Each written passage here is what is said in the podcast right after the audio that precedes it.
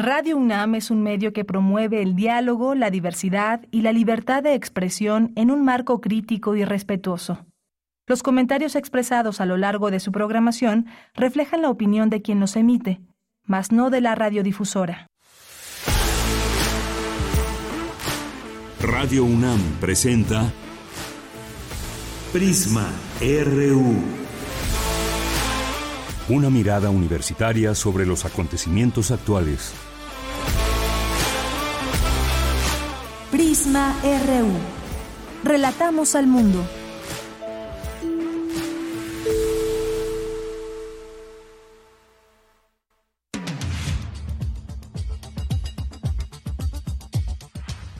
¿Qué tal? Muy buenas tardes. Muchas gracias por acompañarnos aquí en Prisma RU. Iniciamos este lunes, la semana de este día, hoy 8 de agosto del año 2022. Regreso a clases para cientos y miles de estudiantes de la UNAM que regresan de manera presencial ya a las aulas, a las bibliotecas, a toda la oferta que tiene la UNAM para ellas y ellos. Hay un mensaje del rector, hay mucha emoción, tendremos también por ahí un recorrido eh, para conocer más de cerca qué fue lo que sucedió en este primer día presencial ya de todas y todos los alumnos de la UNAM. Le tendremos los detalles de todo esto y algunos otros temas entre ellos, pues vamos a platicar Hace unos días, el 6, hace dos días, el 6 se conmemoraron 77 años de aquella lanzamiento de bomba en eh, Hiroshima y también mañana 9 de agosto se recuerda también ese lanzamiento en Nagasaki. Hoy vamos a platicar eh, pues de esto y además de qué se platica hoy en día sobre pues todo este armamento nuclear que hay en algunos países, cuáles son sus adquisiciones y sobre todo qué se discute en el plano internacional para tratar de revertir estas eh, compras y eventualmente utilización de estas armas. Vamos a platicar de ello ni más ni menos que con el doctor en historia, profesor de la Facultad de Filosofía y Letras, el doctor Alberto Betancourt, el día de hoy, no se lo pierdan. Vamos a tener ese tema y vamos a tener también en el ámbito internacional, el día de ayer Gustavo Petro asumió la presidencia de Colombia y hay varias varias cosas que destacar de su discurso, desarme en Colombia, eh, ahí está el tema de los combustibles, está el tema de impuestos para los ricos y muchas otras cosas que mencionó en su discurso. Además también pues tendremos toda esta información al análisis, qué le espera o qué se ve a qué nos asomamos en Colombia con este cambio de gobierno, por primera vez la izquierda que gana en ese país, los grupos también que están en contra, por supuesto. Hay que recordar también el pasado eh, guerrillero de Gustavo Petro. Y bueno, pues de este de ese tema vamos a hablar el día de hoy. Hoy es lunes, lunes de cartografía RU con Otto Cázares. Estaremos también con las actividades desde la sala Julián Carrillo, con Montserrat Muñoz, Cultura con Tamara Quirós y más aquí en Prisma RU en esta tarde de lunes 8 de agosto del año 2022. Bien, pues desde aquí relatamos al mundo.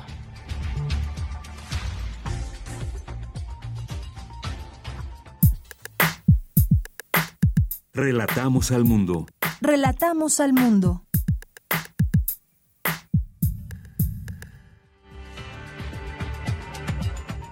Una con cuatro minutos y en resumen en la información universitaria, este lunes la UNAM, como les decía, inició el ciclo escolar 2022-2023. Más de 400 mil universitarios y universitarias llevarán a cabo sus actividades académicas, principalmente de forma presencial.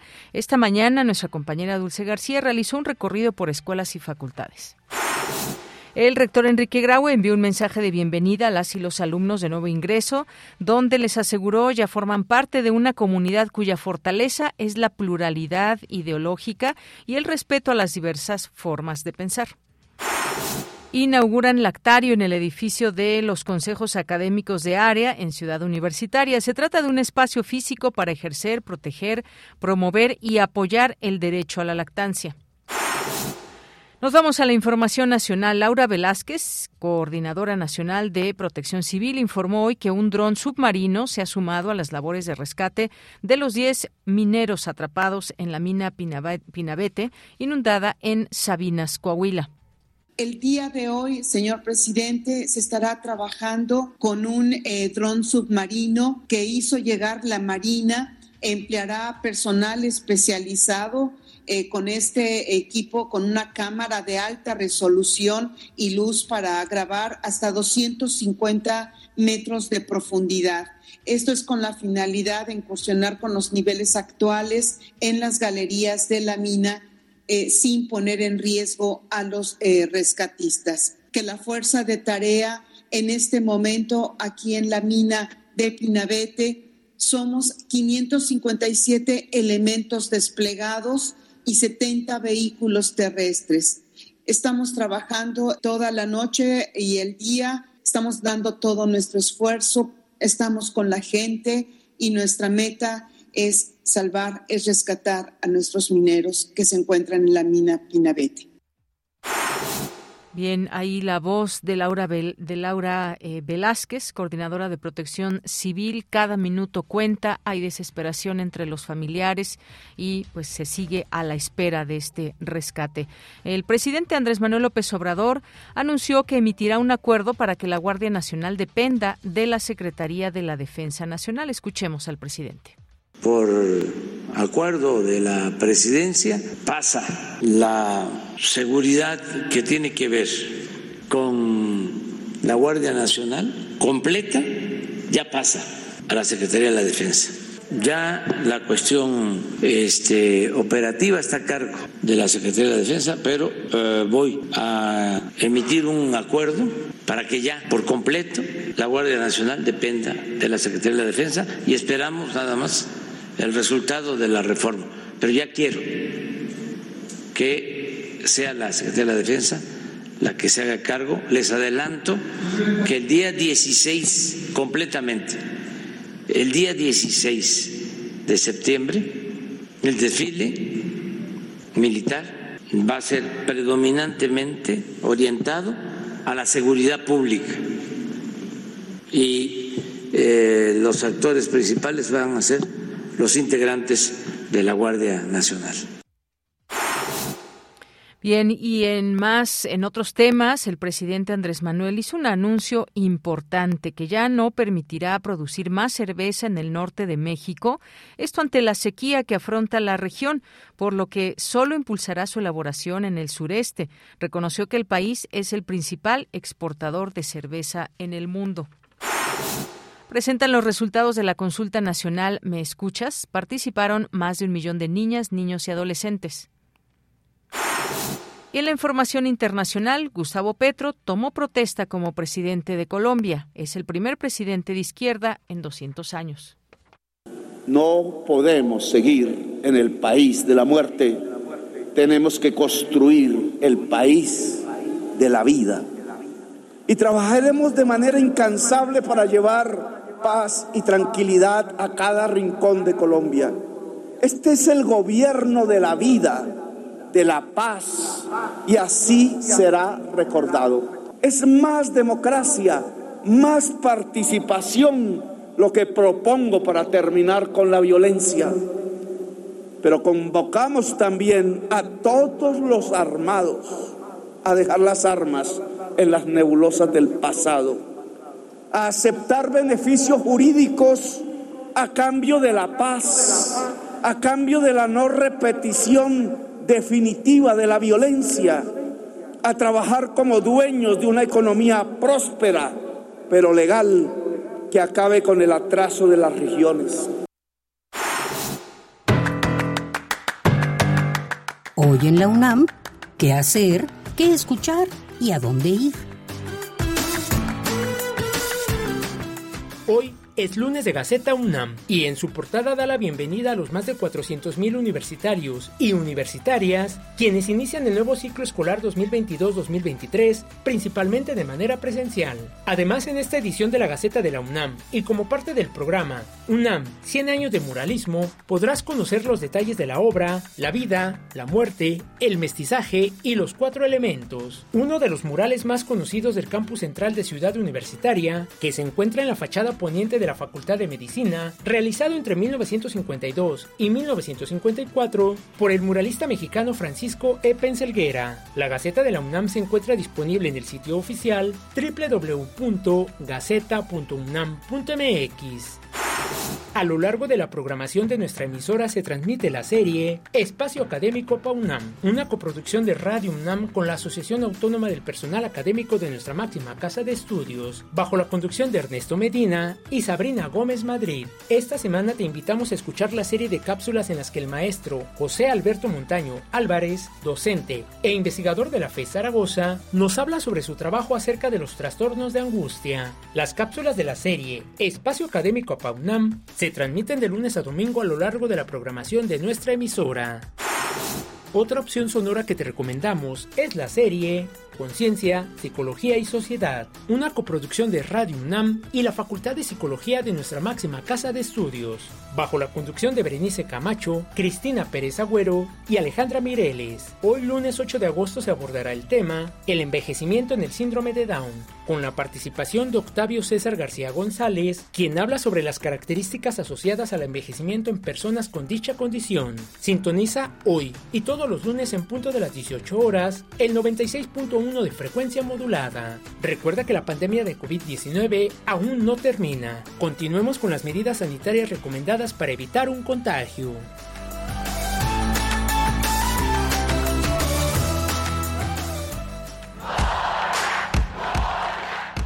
Campus RU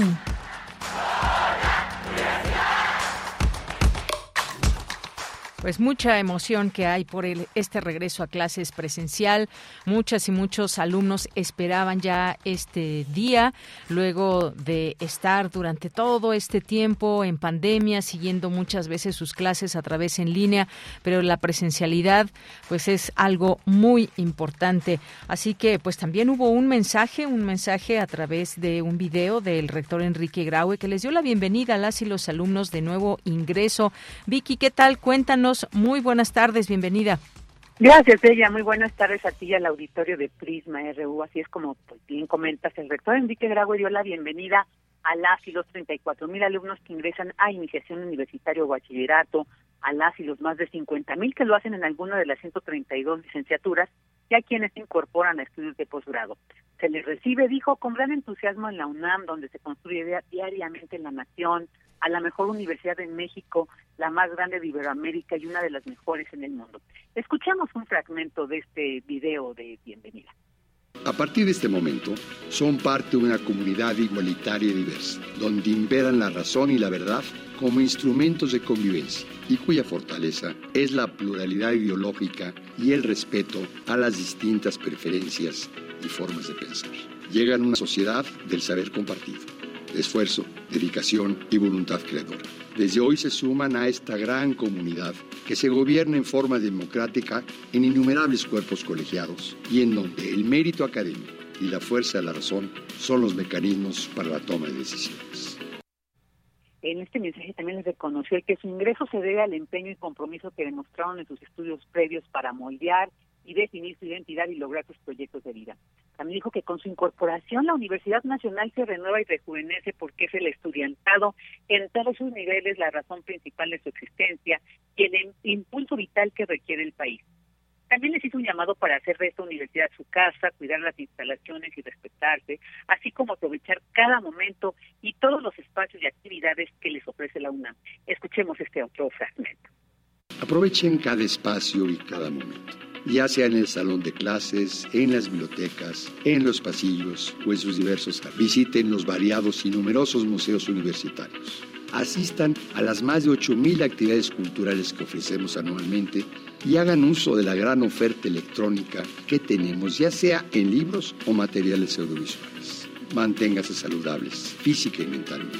practiquen alguna de las 87 disciplinas deportivas que ofrece la UNAM o acuda a nuestros servicios médicos o de salud mental cuando sí le perciba necesario.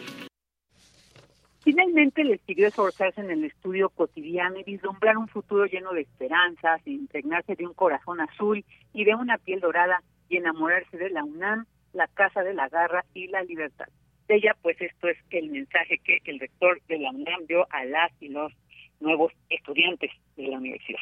Bien, Vicky, muchísimas gracias. Buenas tardes. Buenas tardes pues ahí está emotivo y sobre todo pues aprovechar cada espacio, cada momento, como dice el rector, y tantas actividades que pueden hacerse desde la UNAM, aunadas a las distintas carreras que cada quien haya elegido. Hay muchas actividades que también se pueden hacer en los distintos espacios que nos ofrece la UNAM. Nos vamos ahora con mi compañera Dulce García, porque después de dos años, cinco meses, hoy la UNAM regresa a clases presenciales, como ya mencionamos, y esta mañana, pues Dulce García realizó un recorrido por algunas escuelas y facultades y nos tiene aquí toda la información. ¿Qué tal, Dulce? Muy buenas tardes, bienvenida. Así es, Deyanira, muy buenas tardes a ti al auditorio. Deyanira, pues como bien lo comentas, esta mañana la Universidad Nacional Autónoma de México comenzó el nuevo ciclo escolar semestral y anual 2022-2023, en el que de ella más de 400 mil universitarias y universitarios llevarán a cabo sus actividades académicas, principalmente de forma presencial en todas las escuelas, facultades, centros e institutos de nuestra Casa de Estudios.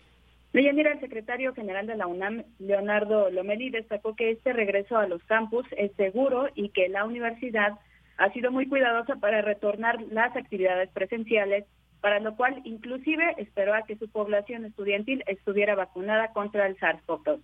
Algunos de los jóvenes de Yanira ya han tenido algunas actividades presenciales con anticipación, pero también hay quienes conocerán por primera vez sus escuelas o físicamente a sus compañeros, profesoras y profesores. Para Diego, por ejemplo, estudiante de la carrera de medicina, acoplarse a los horarios presenciales ha sido un poco complicado por el tiempo que implica el traslado a su escuela, pero vale la pena. ¿Por qué? Porque él nos cuenta que estar en el aula lo ayuda a concentrarse mejor. Vamos a escucharlo. Este, yo creo que eh, no pierdo tanto la atención en las clases. Eh, en la virtualidad realmente nada más era casi que sentarme eh, y pues estar por asistir. Pero ahora sí es este, realmente poner atención y realmente tomar interés en las clases y en lo que se está enseñando. Y bueno, de ella su compañero Oscar considera que poder realizar la parte práctica de su carrera de manera presencial le brinda un mayor conocimiento. Vamos a escuchar por qué. Bueno, ya tuvimos la oportunidad de entrar a los laboratorios y pues sí fue algo mucho mejor porque solamente en, en, línea nos enseñaban ciertos videos de las prácticas que teníamos que hacer y obviamente no era lo mismo de lo que estamos haciendo ahora porque sí había muchas cosas importantes como lo que hacemos de tomar la muestra de sangre y todo eso que obviamente en línea no se podía apreciar y mucho menos hacer de una, de una manera muy eficaz como lo estamos haciendo ahora y ahora sí ya, ya tenemos más, este, más oportunidad de tener esas, esas prácticas y desde un inicio se notó mucho esa diferencia. Y bueno, de ella también platicamos con Tue, ella también es estudiante de medicina y ella nos platicó algo muy importante de ella, la convivencia con sus compañeros, que le ayuda a compartir y confrontar conocimientos, pero sobre todo a darse apoyo entre ellos. Vamos a escuchar por qué. La retroalimentación es diferente y creo que es mejor poder tener la cercanía con nuestros grupos de apoyo, porque en clases en línea no todos se acoplan a hablar con los demás, a apoyarse, a estudiar, a tener un cierto trabajo en equipo que eh, lo hace más fuerte e incluso es más complicado porque ponerte de acuerdo y todo eso, aunque sea en línea, no es lo mismo que estar frente a frente con alguien. Y estando acá creo que el grupo de amigos te, te da para arriba porque hay momentos que son pesados donde nos sentimos presionados, nos sentimos como que ya no queremos hacer ciertas cosas y entre nosotros nos apoyamos, nos echamos como ánimo y creo que eso es bueno para estudiar, para los momentos difíciles y también para despejarnos un poquito y disfrutar como de pequeños momentos que tenemos y eso pues hace totalmente el cambio de estar en línea a estar aquí. Y bueno, Bella, eh, comentarle al auditorio que la Comisión Universitaria para la Atención de la Emergencia del Coronavirus consideró viable el regreso presencial, pues aunque estamos todavía saliendo de un brote, es evidente que ha bajado la letalidad de la enfermedad, lo cual da esperanzas de que estemos realmente ingresando a una nueva normalidad. Y también les comentamos que junto con las y los estudiantes asisten a la UNAM 42 mil profesoras y profesores, En este nuevo ciclo se refrenda que la UNAM también es la casa de estudios con la más amplia oferta académica del país, pues también inicia con dos nuevas licenciaturas. Estas son Turismo y Desarrollo Sostenible en la Escuela Nacional de Estudios Superiores, Unidad León, y Matemáticas para el Desarrollo en la ENES Curiquilla. Además, se, podrán, se pondrán en operación nuevas instalaciones en la Escuela Nacional de Lenguas, Lingüística y Traducción, así como en la Nacional de Ciencias de la Tierra. En tanto de ella, los 34 mil alumnos de nivel medio superior de nuevo ingreso principiarán sus actividades hasta el próximo lunes 29 de agosto debido a que el resultado de sus exámenes se publica este 19 de agosto. Vamos a estar pendientes de ellos también, su escuela los espera. Esta es la información.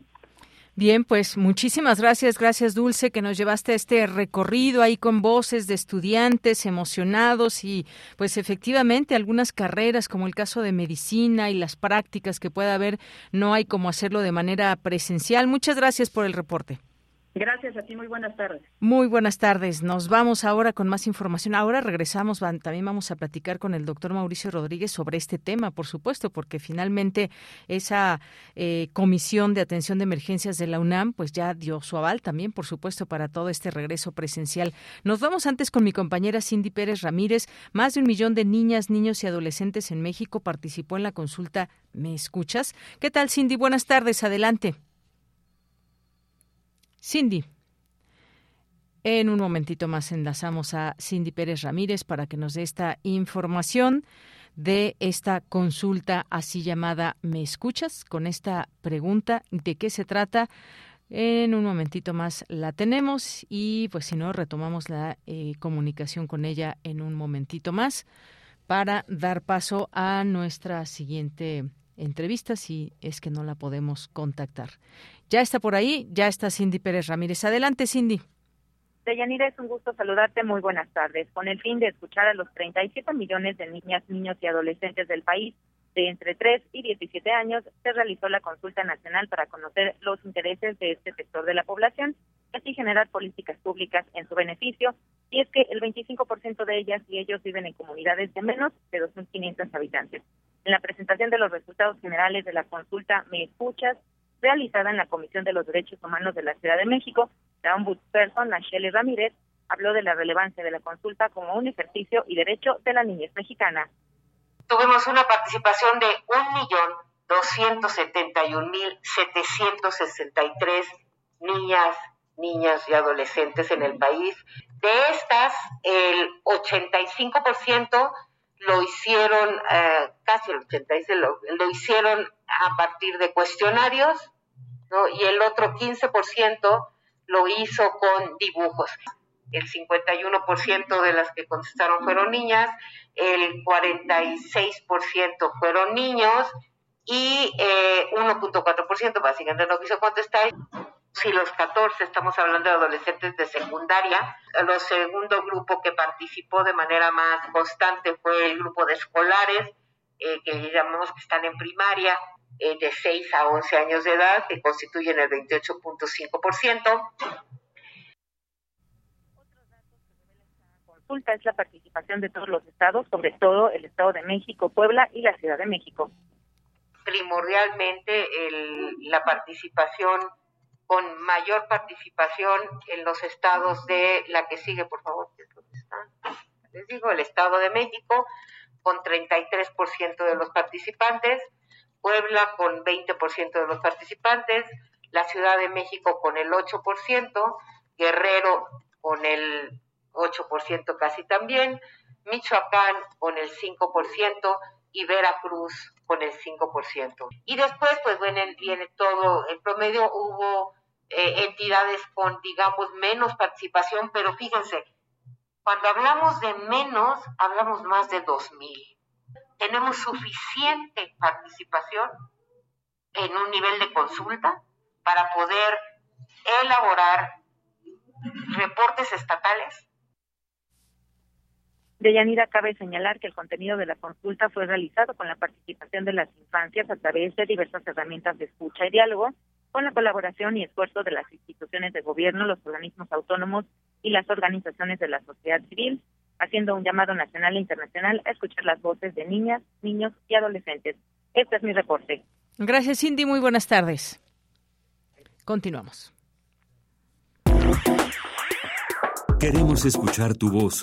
Síguenos en nuestras redes sociales. En Facebook como Prisma RU y en Twitter como arroba PrismaRU. Una de la tarde con 25 minutos y vamos a hablar con el doctor Mauricio Rodríguez, vocero de atención de emergencias de la UNAM, profesor e investigador de la Facultad de Medicina de la UNAM, sobre este regreso a clases presencial y, por supuesto, el aval de esta comisión importante para que, pues ya el estudiantado regrese a las aulas y de manera presencial también exista un ambiente de tranquilidad, de seguir protocolos y de confianza, por supuesto. Doctor Mauricio, bienvenido. Muy buenas tardes. ¿Cómo estás, Deyanira? Muy buenas. Muy bien, muchas gracias. por invitarme. Gracias. Bueno, pues como decíamos, este lunes la, UNAM ya inició este ciclo escolar 2022-2023. Hubo un mensaje del rector, dio la bienvenida a los alumnos y alumnas de primer ingreso. Y bueno, pues ahí en este mensaje también toda la emoción por parte de estudiantes que conocen ya su escuela de manera presencial y un pues un periodo que se pasó difícil, doctor, pero ya de nuevo al regreso a las aulas ya con el aval de la comisión. Sí, de hecho, eh, desde hacía varios varios días habíamos emitido un, un comunicado donde habíamos revisado y estado dando seguimiento a la evolución de la quinta ola y habíamos visto que pues que ya el pico máximo de la ola lo habíamos alcanzado el 11 de julio y desde esa fecha se, se ha mantenido una disminución constante tanto del número de casos como de las hospitalizaciones, de las defunciones, de la positividad de las pruebas, eh, de tal manera que ahorita, que ya vamos, pues cuando menos tres semanas después de eso, las, las condiciones pues son, son favorables. No hay que confiarnos, eh, pero sí hay que pues concentrarnos en poder llevar a cabo las actividades presenciales sin, sin mayor problema. En, hoy en Facultad de Medicina, hoy ya estaban los pasillos llenos, los salones llenos desde temprano. Eh, a mí me tocó ir a dar clase a las nueve de la mañana y ya estaba ahí todo el mundo con muchas ganas, eh, con, con mucha emoción y pues para algunos era eh, pues no la primera vez que iban al campus, porque el año pasado ya habían estado yendo a algunas clases presenciales pero sí, eh, pues había ya esta emoción de ver la concurrencia en, el, en las sedes y pues, las prepas también ya van a arrancar completas y todas las facultades que pues es lo que lo que necesitamos también para retomar un poco la el ritmo Claro, pues sí, finalmente hay las condiciones para un regreso presencial ordenado, de bajo riesgo. Hay el mensaje médico también que acompaña eh, esta bienvenida. Y bueno, pues dice el rector a disfrutar de sus aulas, de sus bibliotecas, toda la oferta cultural, deportiva de la que goza nuestra UNAM, algo por supuesto invaluable. Y menciona, mencionas bien, doctor Mauricio, la quinta ola sigue bajando y esa es una buena noticia porque pues ya hay más confianza entre el estudiantado, maestros y todos quienes colaboran en toda esta apertura de la UNAM. Queremos pensar ya pues que lo presencial regresa, más no aquella cotidianidad también previa a la pandemia, porque pues hay espacios que debemos seguir usando el cubrebocas. Sí, y también hay que hay que aprovechar lo que aprendimos a usar todos de, las tecnologías para la enseñanza por medios remotos, no hay que abandonar eso, ¿eh? hay que hay que sacarle provecho eh, de pronto para reposiciones de clases, para clases de, de regularización, para abordar algún tema o no, este podría ser que, que se utilicen, no todos los classrooms y todas las plataformas para para entregar tareas, para hacer intercambio de informaciones, ¿no? De, materiales para las clases. Eso, pues sí, hay que, hay que seguirlo usando. Obviamente estamos revalorando la presencialidad. Ese, eso es fundamental, ¿no? Desde de, la universidad no solo es aprender contenidos eh, académicos, ¿no? Sino todo esto otro. O sea, es cultura, es encuentro, es deporte, es eh, pues es educación, es, es, es forjar a los profesionistas del país y hacer que, pues, que se conecten, que crezcan, que se conozcan, que, que conozcan otras áreas, otros, otros temas, otras cosas. La universidad es un catalizador de desarrollo, ¿no? Eso es, es fundamental. Y de Yanira, creo que no perder de vista, o sea, hay que fijarnos ahora sí que en cinco cosas, ¿no? Cubrebocas, ventilación, higiene, aislarse si está enfermo y vacunas. Con eso, en serio, con eso la podemos hacer sin mayor problema hasta ver cómo viene la sexta ola a finales de año.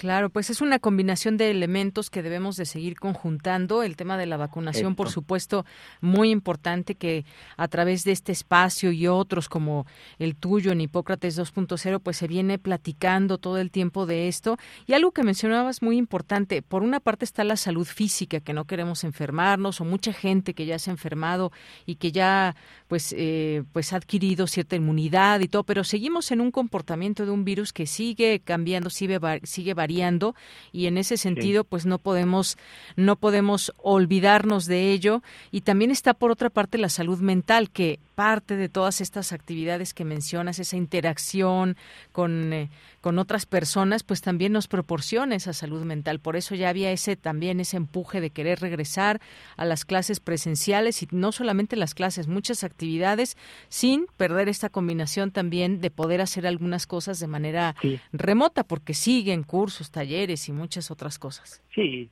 y, y absolutamente, Deyanira. Más, no perdamos de vista que pues ya la situación es, es muy diferente de cuando estaba el inicio, ¿no? del inicio de la pandemia y del, del primer año, ¿no? No había protección por vacunas, no sabíamos qué hacer con los enfermos, no había muchas facilidades para el diagnóstico, este era una situación completamente completamente diferente. Ahorita vemos la gran mayoría de los casos son ambulatorios, las las personas que están vacunadas pues prácticamente nadie se complica ni se hospitaliza, ¿no? Son muy poquititos en proporción a, los casos que van ocurriendo. Las defunciones estuvieron en el nivel más bajo, también proporcionalmente para, para los niveles de la ola, pero estuvieron en niveles muy bajos. Entonces, pues allí hay que, hay que avanzar, hay que construir esta nueva normalidad con, con responsabilidad, con cuidado, este, irnos acomodando a cada momento. Eh, seguramente va a bajar más, septiembre, octubre va a estar tranquilo, ahí podemos aprovechar para hacer algunas otras cosas eh, y, estar viendo un poco cómo viene el otoño y hacia finales de año cómo viene el invierno, pero pero es, es un es un buen momento. Es un buen momento. Y luego vendrá también quizás eventualmente, pues conoceremos más y se requiere otra vacuna.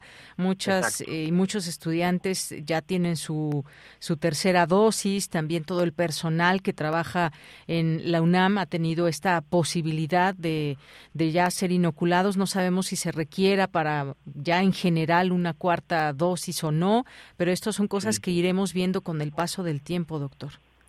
Sí, sí, eh, vamos a, ir viendo el, también un poco el impacto de esta ola, seguramente que se analizarán esos datos, y dependiendo de lo que vayan diciendo los estudios, pues tal vez se, se proponga vacunar hacia finales de año con una dosis de refuerzo adicional ya nada más a los grupos de riesgo, o tal vez una dosis general, lo más probable es que ya solo a los grupos de riesgo, por lo que estamos viendo cómo, cómo se comportó la ola, ¿no? Esperemos que, que ya no haya una nueva variante así completamente distinta, que se quede ya más o menos en Omicron, ojalá, ojalá así fuera, pero pues siempre va a haber riesgo de nuevas variantes, siempre va a haber riesgo eh, que, que no lo podemos no lo podemos quitar, pero sí lo podemos administrar. Y precisamente es lo que estamos haciendo, ¿no? Entre todos, administrando el riesgo para que puedan ocurrir las, pues todo lo que lo que ocurre con las actividades presenciales. Claro, pues sí, un monitoreo constante que se tiene por parte de autoridades de salud en el mundo, por parte de la Organización Mundial de la Salud y además, bueno, pues también está este elemento desafortunadamente de la viruela del mono, ¿no? Que se sigue siguen creciendo los casos en algunos lugares. Sí, sigue creciendo. El, algunos países incluso están ya como preocupándose más, ocupándose más. Como Estados Unidos. En México tenemos mm, alrededor de 91 casos en 15 estados. Eh, ciertamente el diagnóstico pues está complicado porque hay que hacer todo un procedimiento para, para mandar las muestras al, al INDRE y que se diagnostique. Eh, esperemos que crezca esa capacidad diagnóstica para que pueda verse, pues para que pueda verse ya la, el, diagnóstico más completo, más, pues esperando que, que se estabilice, que, pero de cualquier manera, pues hay que seguir pendientes del tema. Es una, no es un riesgo generalizado de o sea, este, es un riesgo que ahorita, pues está, está más o menos bien localizado en, un, en grupos de riesgo específicos y pues lo ideal es que en caso de tener lesiones en la piel, eh, vayan a consulta médica, eh, eviten contacto directo con otras personas hasta que no se establezca bien un diagnóstico, eh, estén conscientes de sus contactos cercanos, de las personas con las que hayan estado previamente, en caso de contagios avisar a la cadena de transmisión, ¿no? Un poco lo que hemos aprendido con el COVID para, para esto y ver cuál es la estrategia en caso de que se, se piense si se va a vacunar al grupo de riesgo más alto o si se va a hacer alguna alguna intervención adicional. Claro. Bueno, pues seguiremos ahí muy pendientes. Por lo pronto, pues no queríamos pasar, dejar esta, dejar pasar esta oportunidad para, pues, dar la bienvenida a todo este personal que ya es parte de este regreso a clases, pero pues todavía también, por supuesto, con todos los protocolos a seguir y con todas estas posibilidades que nos abre la UNAM. Pues muchas gracias, doctor. Yanira, nada más una, una reflexión que es muy importante es eh, muchas escuelas en todo el país, en, en todos los momentos de la epidemia, eh, han demostrado que si se siguen las medidas básicas, cubrebocas, ventilación, aislamiento de los enfermos, no hay contagios en las escuelas. Las escuelas no son un lugar donde se amplifique la epidemia. Ahí eso para eso son las fiestas y las reuniones familiares y de amigos y tal, ¿no? Las escuelas bien manejado, bien cuidado, ahí se pueden hacer las actividades sin mayor riesgo, así que claro. pues no tiene por qué haber diferencia en esta ocasión y, y, hagamos que eso sea, ¿no? Efectivamente sí, porque ya en fiestas y reuniones familiares y demás, pues no hay cubrebocas por lo general. Pues bueno, doctor, muchísimas gracias por estar con nosotros. Con muchísimo gusto les mando un abrazo y que tengan buena semana y buen inicio de cursos para todos. Gracias, doctor Mauricio. Muy buenas tardes. El doctor Mauricio Rodríguez es vocero de la Comisión Especial de la UNAM para la COVID-19 y en el marco de este regreso a clases presencial. Prisma RU. Relatamos al mundo.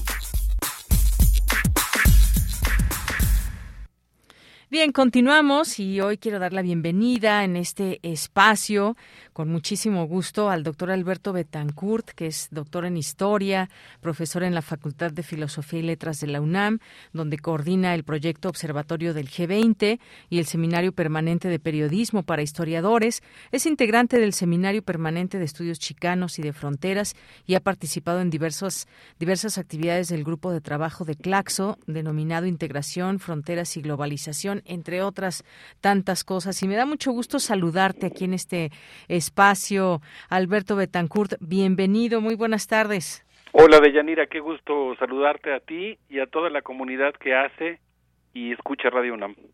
Pues qué, maravilla encontrarnos. Sí, sí, qué gusto encontrarnos ahora aquí a través de a través de la radio y estas posibilidades que hay para hablar de ciertos temas que nos dejen reflexiones, que nos dejen posibilidades de mirar hacia un futuro cercano y, y bueno, ahora recordando estas bombas de Hiroshima y Nagasaki, porque Hiroshima recordó el sábado apenas el bombardeo atómico estadounidense que sufrió hace 77 años, mientras que eh, autoridades pues han incluido la participación de poder hablar sobre pues ciertos temores que de pronto crecen de en un eventual ataque de este tipo. Es posible o no pues uno si mira el armamento pues creeríamos que es posible pero pues hay una discusión muy importante también para que esto pues no no suceda y se inhiba el crecimiento de esta de ese tipo de armamento. Y mañana 9 de agosto pues cayó otra bomba hace 77 años sobre Nagasaki. Pues cuéntanos un poco lo que nos vas a, platicar sobre pues este enfoque que puede haber internacional sobre ese tipo de armamento, Alberto. Sí, Deyanira, muchas gracias. Pues como bien lo dices, el día sábado, el 6 de agosto, se conmemoró el trágico acontecimiento de la decisión tomada por el presidente Harry S. Truman de arrojar una, una bomba atómica contra la ciudad de Hiroshima, un evento que pues todavía no terminamos de asimilar, que llevó mucho tiempo a entender, que se convirtió en parte de la propaganda norteamericana, en parte de su estrategia disuasiva para, para la posguerra, y el día de mañana, que será 9 de agosto, en que se conmemorará eh, el momento en el que un avión arrojó una bomba contra la ciudad de Nagasaki, una bomba mucho más poderosa que la de Hiroshima. Digamos que estamos entre las dos detonaciones terribles, Hiroshima y Nagasaki. Normalmente se mencionan juntas, de Yanira, pero creo que mis colegas historiadores, cito entre ellos, por ejemplo, al gran Robert S. Norris, que ha realizado un trabajo minucioso de reconstrucción histórica, y ahora mencionaría también a dos investigadoras Ellen Bradbury y Sandra Blaisley, que acaban de publicar recientemente una nota en la revista El Boletín de los Científicos Atómicos, pues han marcado la diferencia entre ambas bombas, la, la serie de decisiones importantes que se tomaron entre ambas bombas. Lo primero que habría que decir es que Estados Unidos en aquel entonces poseía solamente tres bombas nucleares, tres bombas atómicas, perdón.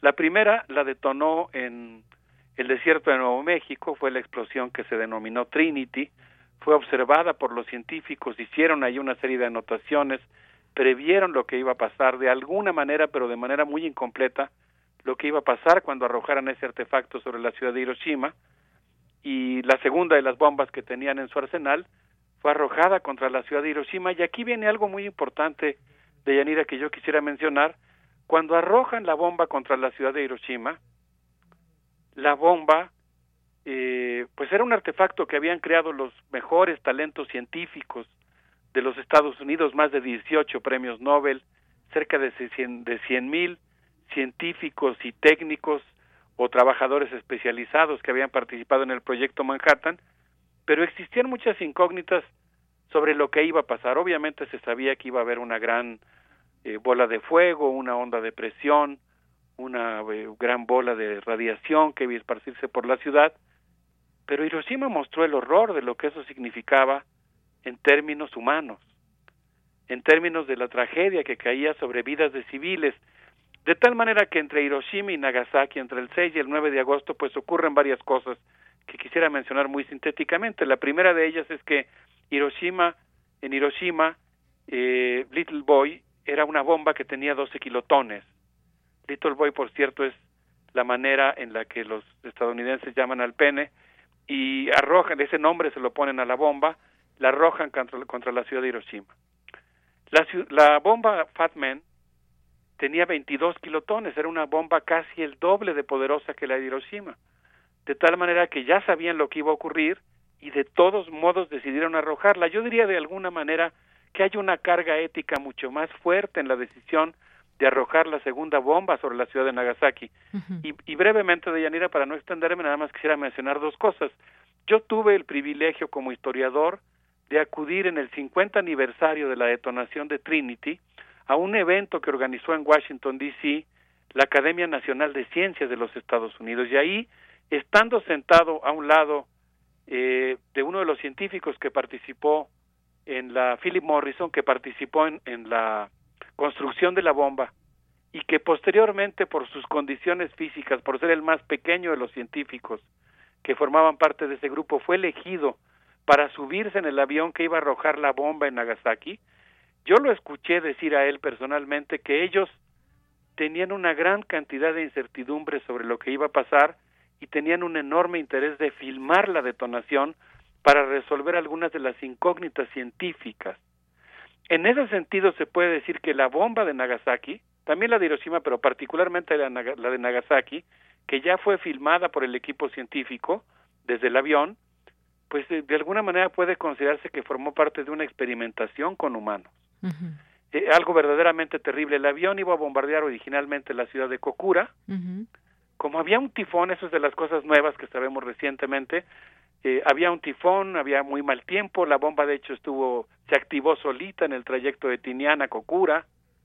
Bueno, pues todo eso hizo que, que en el momento en el que el piloto, el almirante Frederick Lincoln Dick Ashworth, que era el piloto a cargo del avión y de la bomba, consulta a Philip Morris y le pregunta que si pueden arrojar la bomba sobre la ciudad de Kokura, él le dice que está demasiado nublada y que es mejor eh, arrojarla sobre el segundo blanco asignado.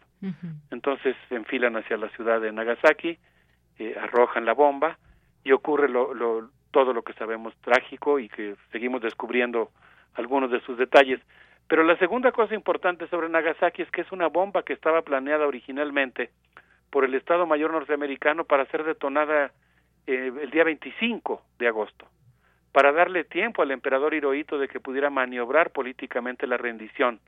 Y deciden precipitar eh, el lanzamiento de esta segunda bomba porque la Unión Soviética le declaró a Japón la guerra el día anterior, el día 8 de agosto, y un millón y medio de soldados soviéticos entraron a Manchuria a tratar de liberar a China de la invasión japonesa y eso pues hace que, que el alto mando norteamericano decida esta, arrojar esta segunda bomba sobre Nagasaki. Espero no haberme extendido mucho, pero quería explicar que no basta solamente recordar Hiroshima y Nagasaki, sino que también es importante reconstruir la historia de las decisiones que se tomaron en ese momento y sobre todo las reflexiones de los científicos que han desde ese momento luchado por el desarme nuclear de Yanira.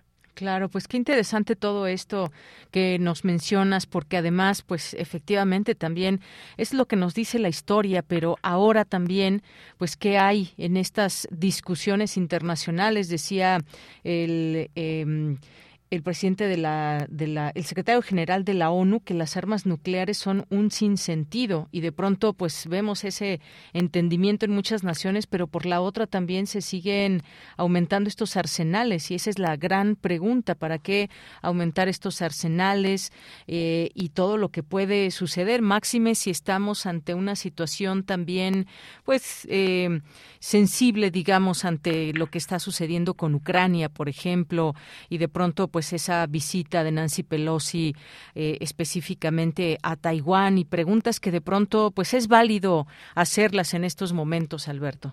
Por supuesto, y yo creo que estar muy atentos a un evento diplomático de la mayor importancia que está teniendo lugar desde el día 6 de agosto y que se mantendrá así hasta el día 26 de agosto en el, en el edificio de la Organización de Naciones Unidas en Nueva York, que es la conferencia de revisión del Tratado de No Proliferación de Armas Nucleares. Es una reunión que va a sesionar durante estas semanas, que se efectúa cada cinco años y que constituye sin lugar a dudas uno de los espacios más importantes de toma de decisiones para construir medidas de confianza, eh, voluntades políticas que permitan ir desactivando los riesgos tremendos que provocan los arsenales nucleares.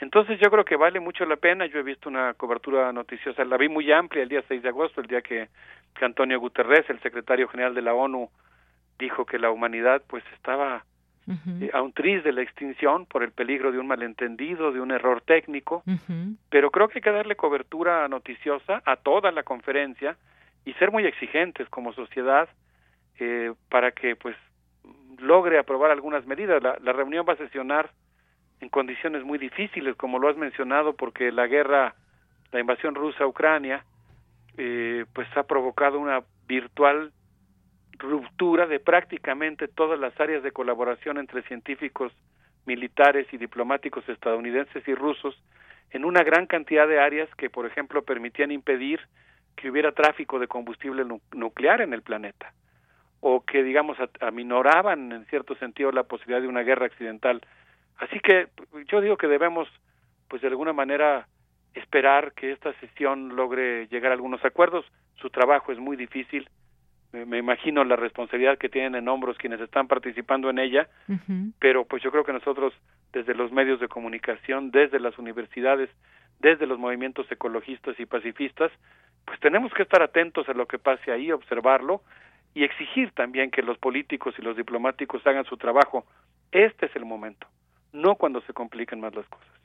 Claro, efectivamente, porque pues sabemos hay potencias importantes en toda esta, digamos, en toda esta discusión, en todo este debate, Estados Unidos eh, y las principales potencias nucleares, incluidas Rusia, China, que pues en distintos momentos han afirmado que una guerra nuclear no puede tener ganadores y nunca debe ser librada y eso pues nos queda claro, me parece, a la humanidad. Sin embargo, de pronto también hay algunas situaciones como inversiones o modernización de arsenales y justamente es ahí donde siempre debemos estar también muy atentos de lo que pueda eh, suceder en este sentido o cuál es el desarrollo de cada uno de estos países potencias nucleares o por qué son llamados así o por qué eventualmente pues pueden mantener este tipo de armamento. Así que pues ahí está la discusión y lo que está pasando también en estas grandes en estos grandes debates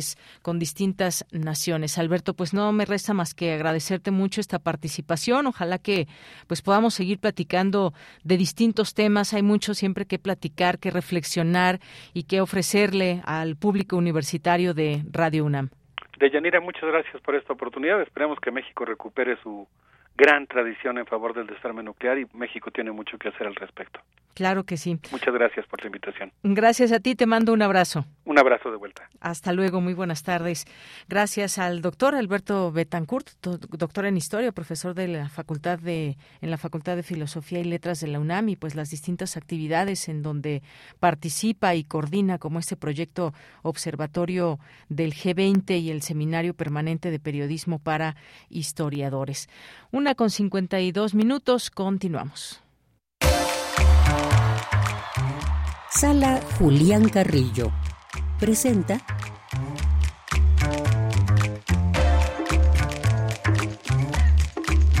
Bien, pues nos vamos ahora con Montserrat Muñoz, que ya nos tiene pues algunas, algunas actividades a las cuales invitarnos, como todos los lunes aquí en este espacio. Montserrat, buenas tardes.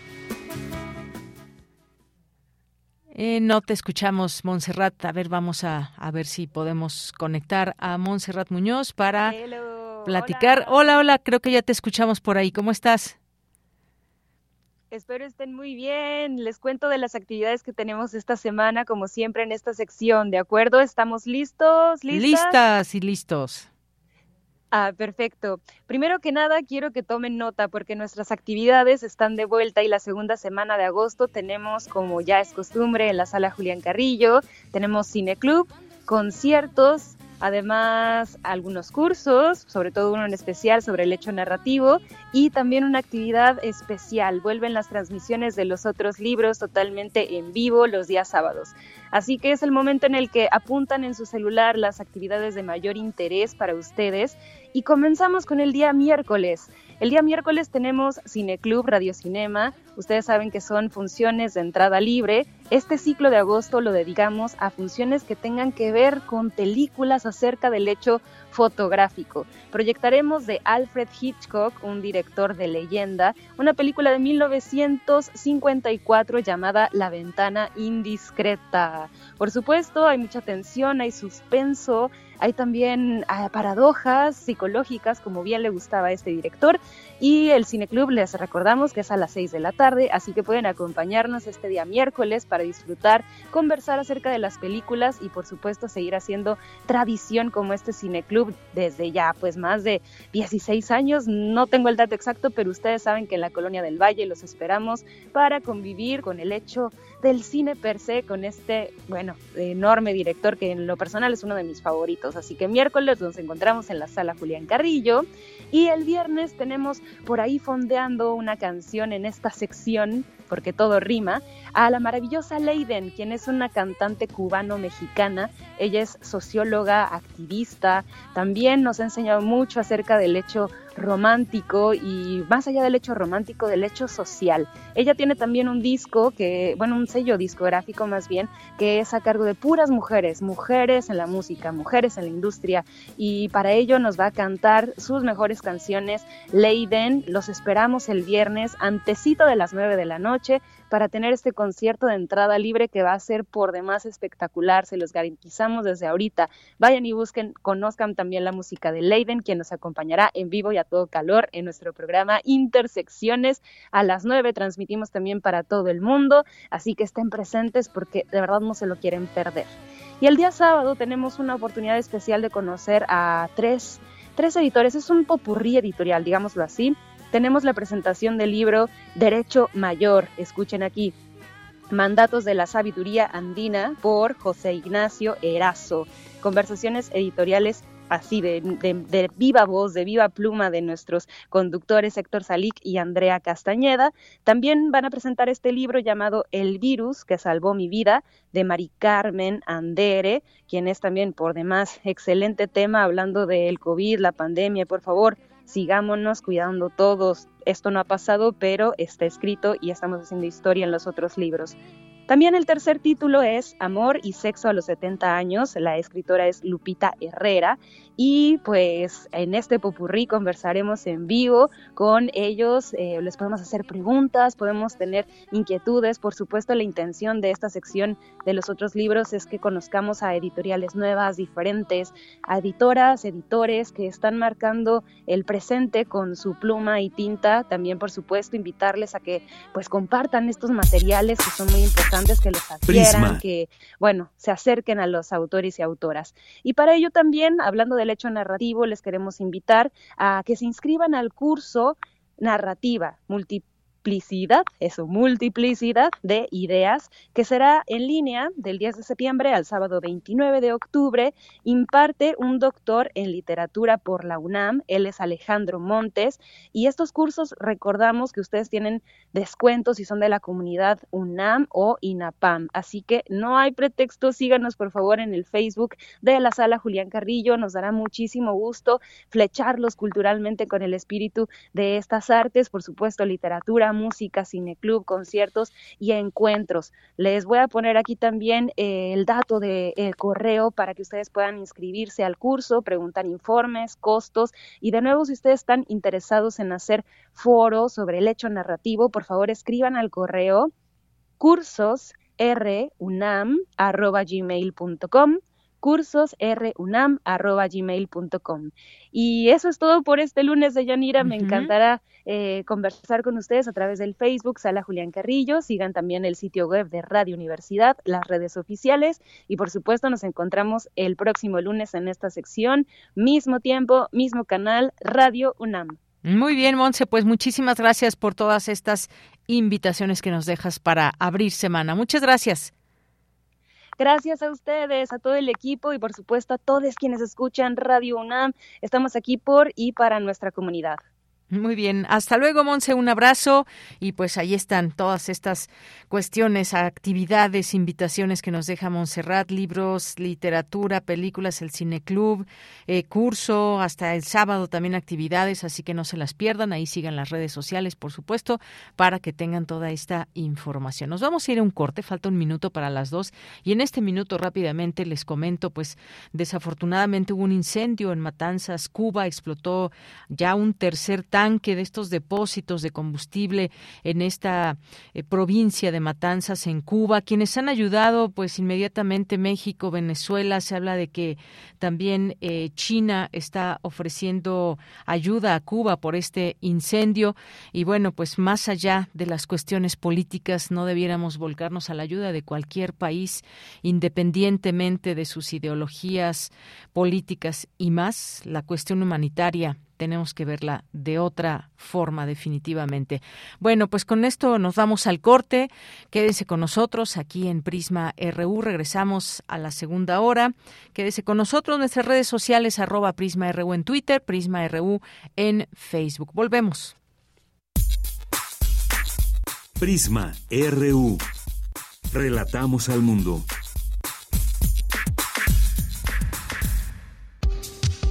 Conciencia, psicología y sociedad.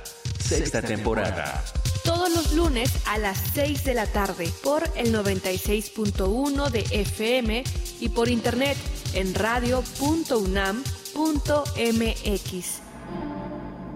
Con nuevas especialistas e investigadores en la ciencia psicológica. Radio UNAM. Experiencia sonora.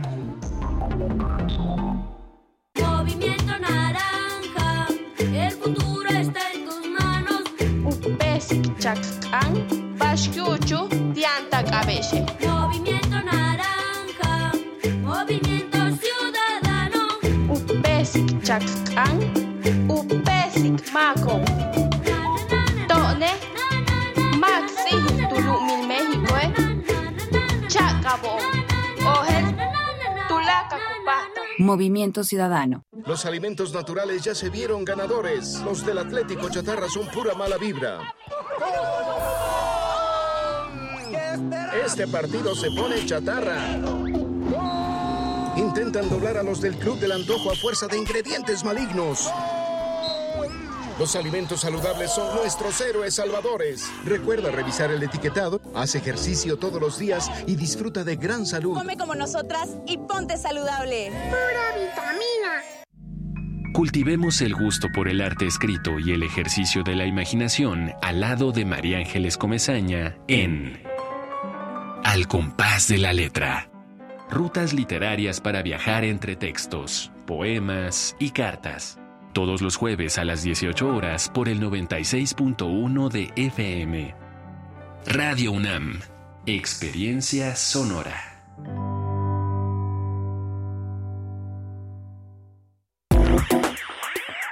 Queremos escuchar tu voz. Síguenos en nuestras redes sociales. En Facebook como Prisma RU y en Twitter como arroba PrismaRU.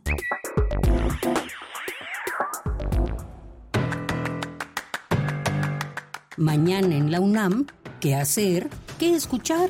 ¿Y a dónde ir? Como parte del seminario Los grandes problemas socioambientales, organizado por la Coordinación Universitaria para la Sustentabilidad de la UNAM, se llevará a cabo su séptima sesión titulada Jóvenes y Medio Ambiente, el mundo en el que van a vivir, que contará con la participación de María Fernanda Medina, egresada de la Facultad de Ciencias Políticas y Sociales, Rogelio Rosas de la Facultad de Ciencias y Yajaira Saavedra, egresada de la Facultad de Ingeniería de la UNAM. Dicha sesión estará moderada por la maestra Lidia Lara, de la Coordinación Universitaria para la Sustentabilidad de la UNAM. Conéctate a su canal de YouTube el próximo 17 de agosto en punto de las 10 horas. you La Dirección General de Publicaciones y Fomento Editorial de la UNAM te invita a formar parte del equipo de voluntarias y voluntarios que colaborarán en la organización de la cuarta edición de la Feria Internacional del Libro de las Universitarias y los Universitarios. Podrás colaborar en la programación cultural, atención a expositores, logística de eventos, atención a prensa y módulos de información. Tienes hasta el próximo 19 de agosto para registrarte. Ingresa al sitio oficial de la Feria Internacional del Libro de las Universitarias y los Universitarios o a las redes sociales de Libros UNAM. Música UNAM te invita a disfrutar del concierto de la agrupación Meta Meta, que combina géneros tradicionales de Brasil, música africana y latinoamericana, así como jazz y rock. Dicho recital marcará el inicio del ciclo tras Frontera Brasil y se llevará a cabo el próximo jueves 11 de agosto en punto de las 20 horas a través de la cuenta oficial de Facebook y el canal de YouTube de Música UNAM. Y recuerda, si utilizamos cubrebocas, nos cuidamos todos. Para Prisma RU, Daniel Olivares Aranda.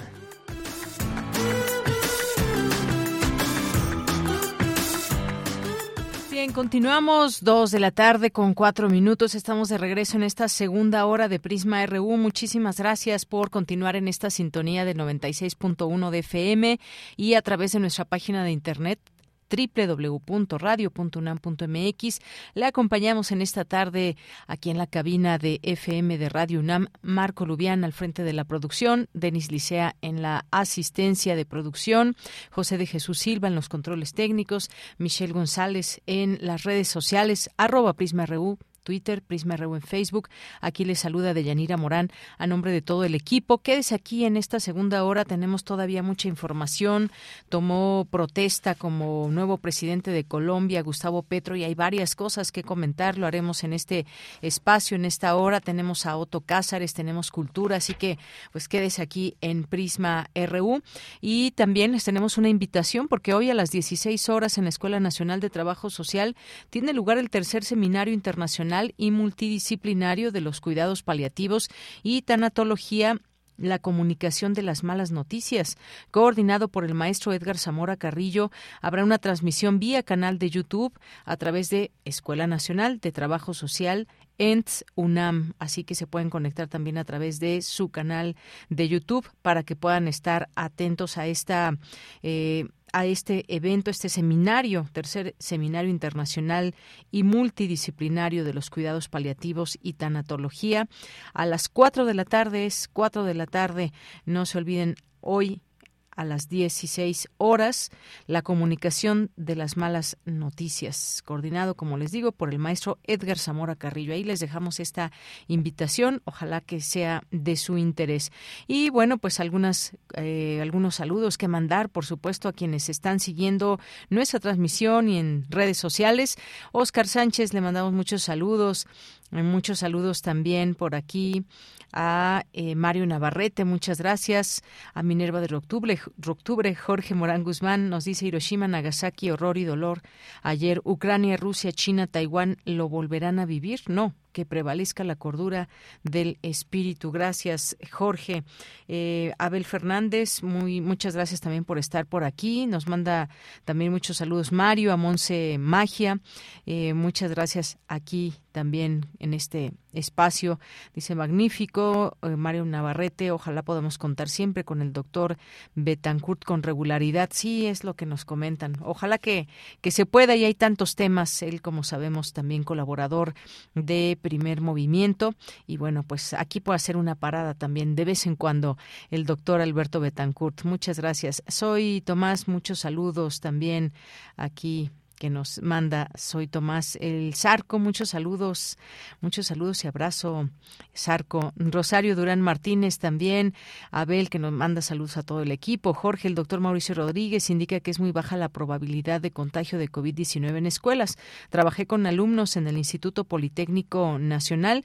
Presencialmente me contagié con síntomas leves, pero contagiarme en el transporte. Consideramos todo el entorno. Sí, efectivamente, porque para llegar a hacer los traslados a las escuelas y de regreso, pues también tiene otras posibilidades de, de que de que nos podamos contagiar eh, eventualmente en otro sitio que no sea precisamente la escuela. Y Abel también nos dice, eh, vaya revelaciones del doctor Alberto Betancourt acerca de lo que fue la caída de la bomba nuclear en Japón y finalizar la Segunda Guerra Mundial. Marco Fernández, siempre leccionador, el placer de escuchar las disertaciones del doctor Alberto Betancourt. Los Mundos Posibles, uno de los espacios que más disfruto en la programación de Radio UNAM. Flechador del Sol, saludos. Rosario también Muchas gracias aquí que nos manda, eh, como siempre, algunos memes muy simpáticos como este de la gallina desde que subió el precio del huevo y nos manda pues una gallina aquí muy bien arreglada. Muchas gracias Rosario. Muchas gracias también a Soy Tomás, eh, como decíamos también al Zarco. Eh, un cordial saludo nos dice Jorge al equipo de Prisman, de nuevo atento a sus mensajes. Gracias por la actualización de Twitter. David Castillo Pérez también muchos saludos. Nos dice una buena recomendación para los chicos de nuevo ingreso y a toda la comunidad de escuchar Prisma RU. Muchas gracias David Castillo por tus amables comentarios. Joel y bueno, también propuesta para nuevas generaciones. Joel Joel Cabrales, también muchos saludos. Otto Cázares en un momento tocados por la mano de lo invisible, crónica radiofónica de los días de guardar, después de dos años y medio de eludir, no sé cómo, el virus SARS-CoV-2. Es su cartografía de hoy. Ya escucharemos a Otto eh, Cázares en un momento más. Stone Leroux también, muchos saludos. Carolina Espinosa Luna, Ana García, Patricia León, eh, Rosa Paidela, muchas gracias. También muchos saludos a los amigos del Centro Cultural Acatlán, a Susi Tanis 22, gracias, disfrutamos mucho el concierto, esto por el fin de semana. Qué bueno, qué bueno, Susi, que disfrutaste este concierto. Alberto de la Fuente y pues a quienes se sumen aquí en este espacio, eh, Pausi también, muchos saludos a Paulina, un abrazo desde aquí. Gracias, mencionábamos a Oscar Sánchez también, muchas gracias y seguimos, le seguimos leyendo. Por lo pronto, nos vamos a ir a la siguiente información. En esta segunda hora, con mi compañera Cristina Godínez, inaugura la UNAM Lactario en Ciudad Universitaria. Cuéntanos, Cristina, muy buenas tardes. Hola, ¿qué tal, Deyanira? Un saludo para ti y para el auditorio de Prisma RU. Al presidir la inauguración del noveno lactario en la UNAM, el secretario general Leonardo Lomelí Vanegas aseguró que se trata de un progreso importante para cambiar una noción androcéntrica que por años rigió la organización y distribución del espacio y que ahora está pensado para las necesidades de nuestras compañeras trabajadoras, académicas y visitantes. Señaló que es también un avance en asumir la corresponsabilidad entre hombres y mujeres en el cuidado de los hijos y es sin duda un reconocimiento de la UNAM a la necesidad de cambiar en el discurso y en las prácticas, así como en la distribución de los espacios y cómo debe concebirse la igualdad de género. Durante la ceremonia, la titular de la Coordinación para la Igualdad de Género de la UNAM, Tamara Martínez Ruiz, aseguró que el lactario se ha constituido en referente clave en la construcción de comunidades igualitarias, libres de discriminación y comprometidas con una mirada de corresponsabilidad de los cuidados. Dijo que la apertura de lactarios y su visibilidad creará condiciones para que el cuidado de bebés en las instalaciones universitarias no sea un obstáculo androcéntrico para asistir a una reunión, realizar un trámite administrativo, tomar una clase o efectuar cualquier otra actividad. La funcionaria celebró la inauguración de este espacio y expresó que las madres, la lactancia, la niñez, las personas que cuidan no son ajenas a la universidad y que la academia y los cuidados requieren ser ámbitos armónicos y compatibles como parte de un proyecto colectivo e integral de sostenimiento de la vida y de sostenimiento de los vínculos sociales. Deyanira, el lactario se ubica en el edificio de los consejos académicos de área en Ciudad Universitaria y se trata de un espacio físico para ejercer, proteger, promover y apoyar el derecho a la lactancia materna. Este es mi reporte. Buenas tardes. Muchas gracias, gracias Cristina Godínez. Nos vamos ahora al reporte internacional a través de Radio Francia. Relatamos al mundo. Relatamos al mundo.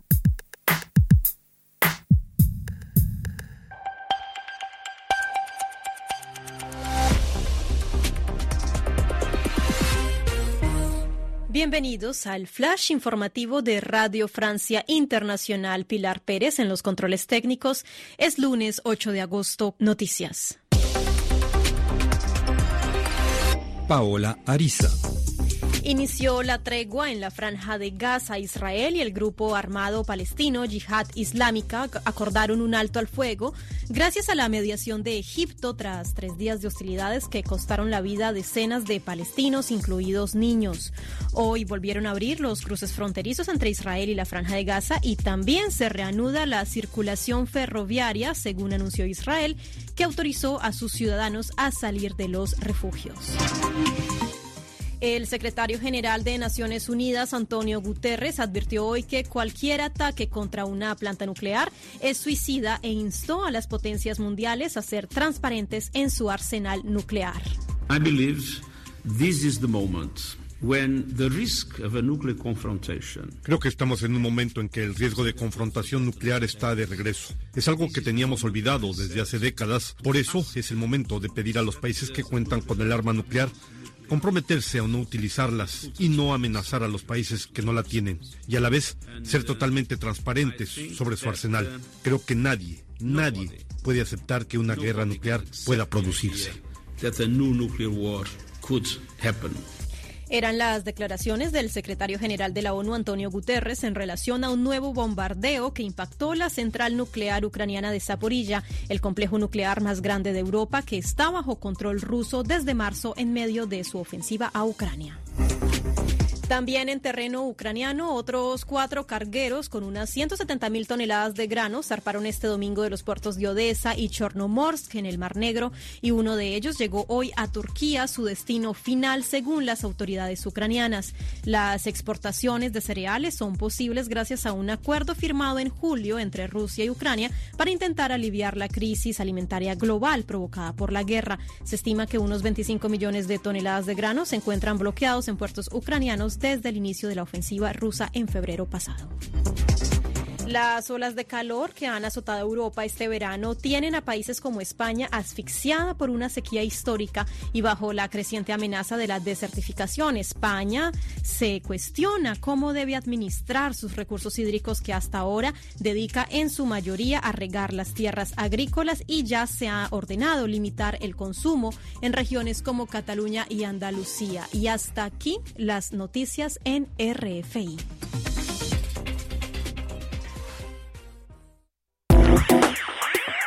Queremos escuchar tu voz. Síguenos en nuestras redes sociales.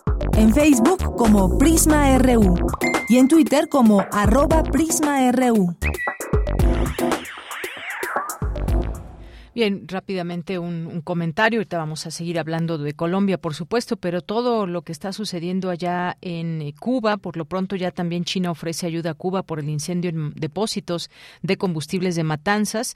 Xi Jinping afirmó que está conmocionado por el suceso y aseguró que China está preparada para prestar asistencia a la isla. En el caso de México, pues ya llegó esta ayuda a Cuba para combatir incendio de tanques de petróleo.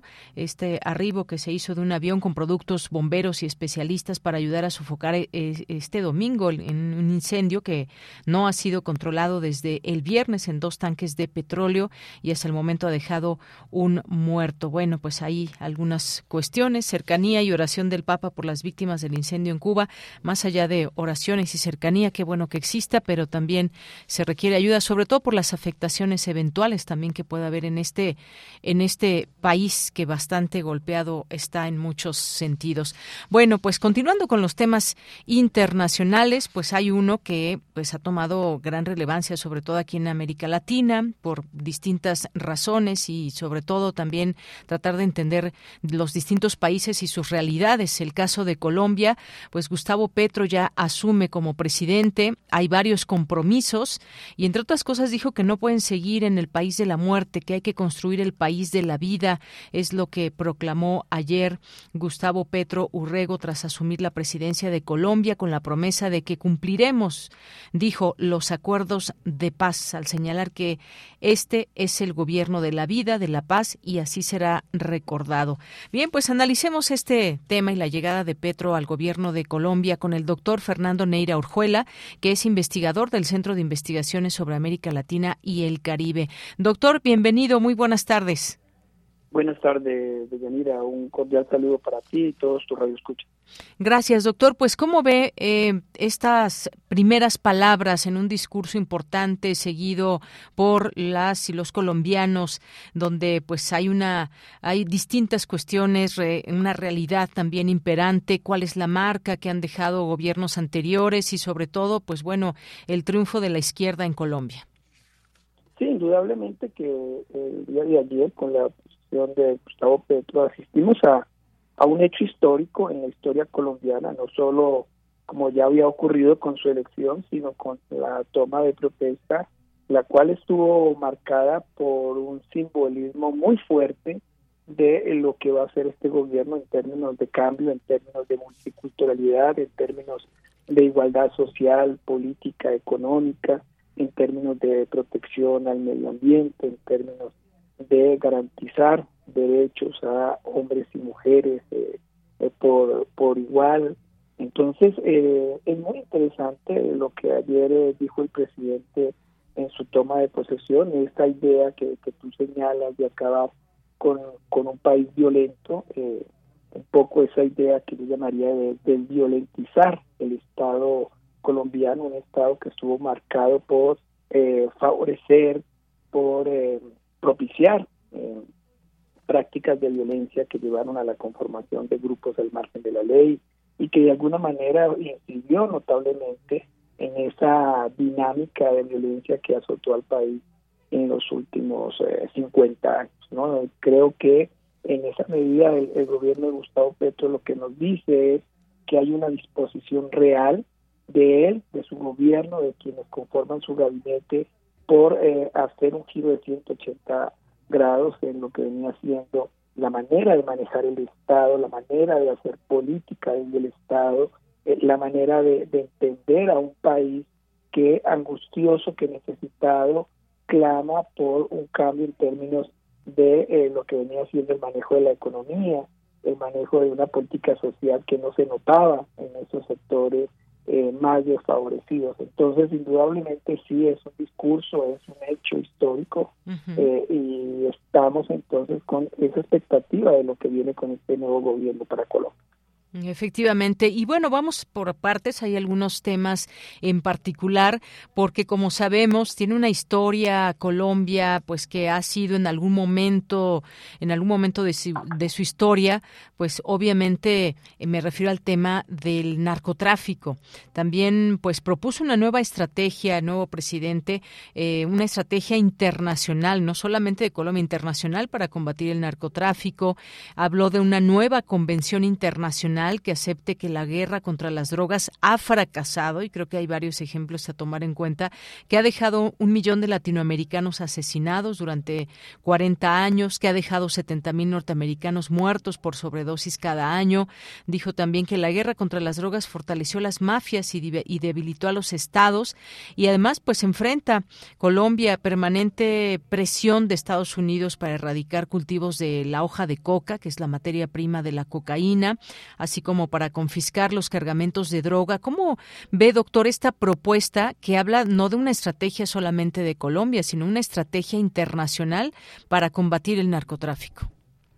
No, a mí se me hace muy sugerente, porque uh -huh. aquí lo que nosotros tenemos que recordar, mira, es que el narcotráfico ya dejó de ser un, una actividad ilícita que realiza un país o un grupo de países. Uh -huh. Estamos ante un, eh, una actividad de carácter transnacional, uh -huh. ¿sí? en la cual eh, su poder por esas mismas dimensiones afecta ya no solo a los países productores y consumidores, sino que afecta a toda la humanidad. En esa medida, entonces, no se puede visualizar la solución del problema solo desde esa perspectiva que se venía manejando de controlar la producción, pero que los países de consumidores no hacían nada. El, el llamado de del presidente de Colombia fue en ese sentido que el gobierno americano tendría y tiene la obligación de invertir más en procesos de limitación del consumo, de persecución a aquellos eh, actores que dentro y fuera del país promueven y activan redes de consumo. Entonces, eh, eso implica entonces una participación internacional, un diálogo multilateral que realmente tome decisiones más radicales que hasta la fecha que han venido tomando, ¿no? En esa medida creo que es un reto tanto para el gobierno de Petro como para América Latina eh, generar una, unión en términos de, de este flagelo y una unión internacional con un papel protagónico de parte de Naciones Unidas y, y sobre todo de los Estados Unidos en donde que no quede solo su función como dar dinero, como que el problema solo se soluciona dándole dinero a los países. No, aquí hay que cambiar de estrategia, aquí hay que pensar en, en alternativas distintas que van por el diálogo, que van por cambiar la forma de, de erradicación de, de, de, cultivo y que va principalmente por eh, promover procesos de desarrollo agrícola, de desarrollo productivo en esas zonas en donde hoy en día se cultiva eh, estos, eh, eh, lo que es la marihuana, la cocaína. Entonces, sí es una mirada más amplia, eh, más crítica y sí. de mayor compromiso de los estados parte en este fenómeno del narcotráfico. Sí, bueno, un tema que seguramente dará para mucho a lo largo de, de, su gobierno, una propuesta hasta podríamos describir como pues una alternativa atrevida, sugerente, decía usted. Y, y, hay otros puntos también porque, pues bueno, ese uno de los más importantes, pero también está lo que sucede en muchos países de Latinoamérica. Anunció que implementará planes para reducir el hambre, la pobreza en este país de 50 millones de habitantes, donde cerca de la mitad de la población vive en pobreza. Así que, pues también importante todo esto, cómo hacer que, que la pobreza, si bien pues no desaparezca quizás, es algo muy aventurado, pero sí que no tantas personas padezcan de, de pobreza, muchas veces extrema, hay distintos niveles en la, en la pobreza, pero habló de cerca de la mitad de la población que vive en la pobreza. Sus planes también contemplan educación universitaria pública gratuita, cambios al sistema de salud, subsidios para las personas de la tercera edad, pobres que no reciben jubilación, todo esto que, pues bueno, podríamos encontrar ciertas similitudes con propuestas de otros países, pero qué tan viable es todo eso con, en un país con características como las de Colombia. ¿Cómo ve usted estas propuestas que se dan desde el discurso y lo que se espera para los próximos años?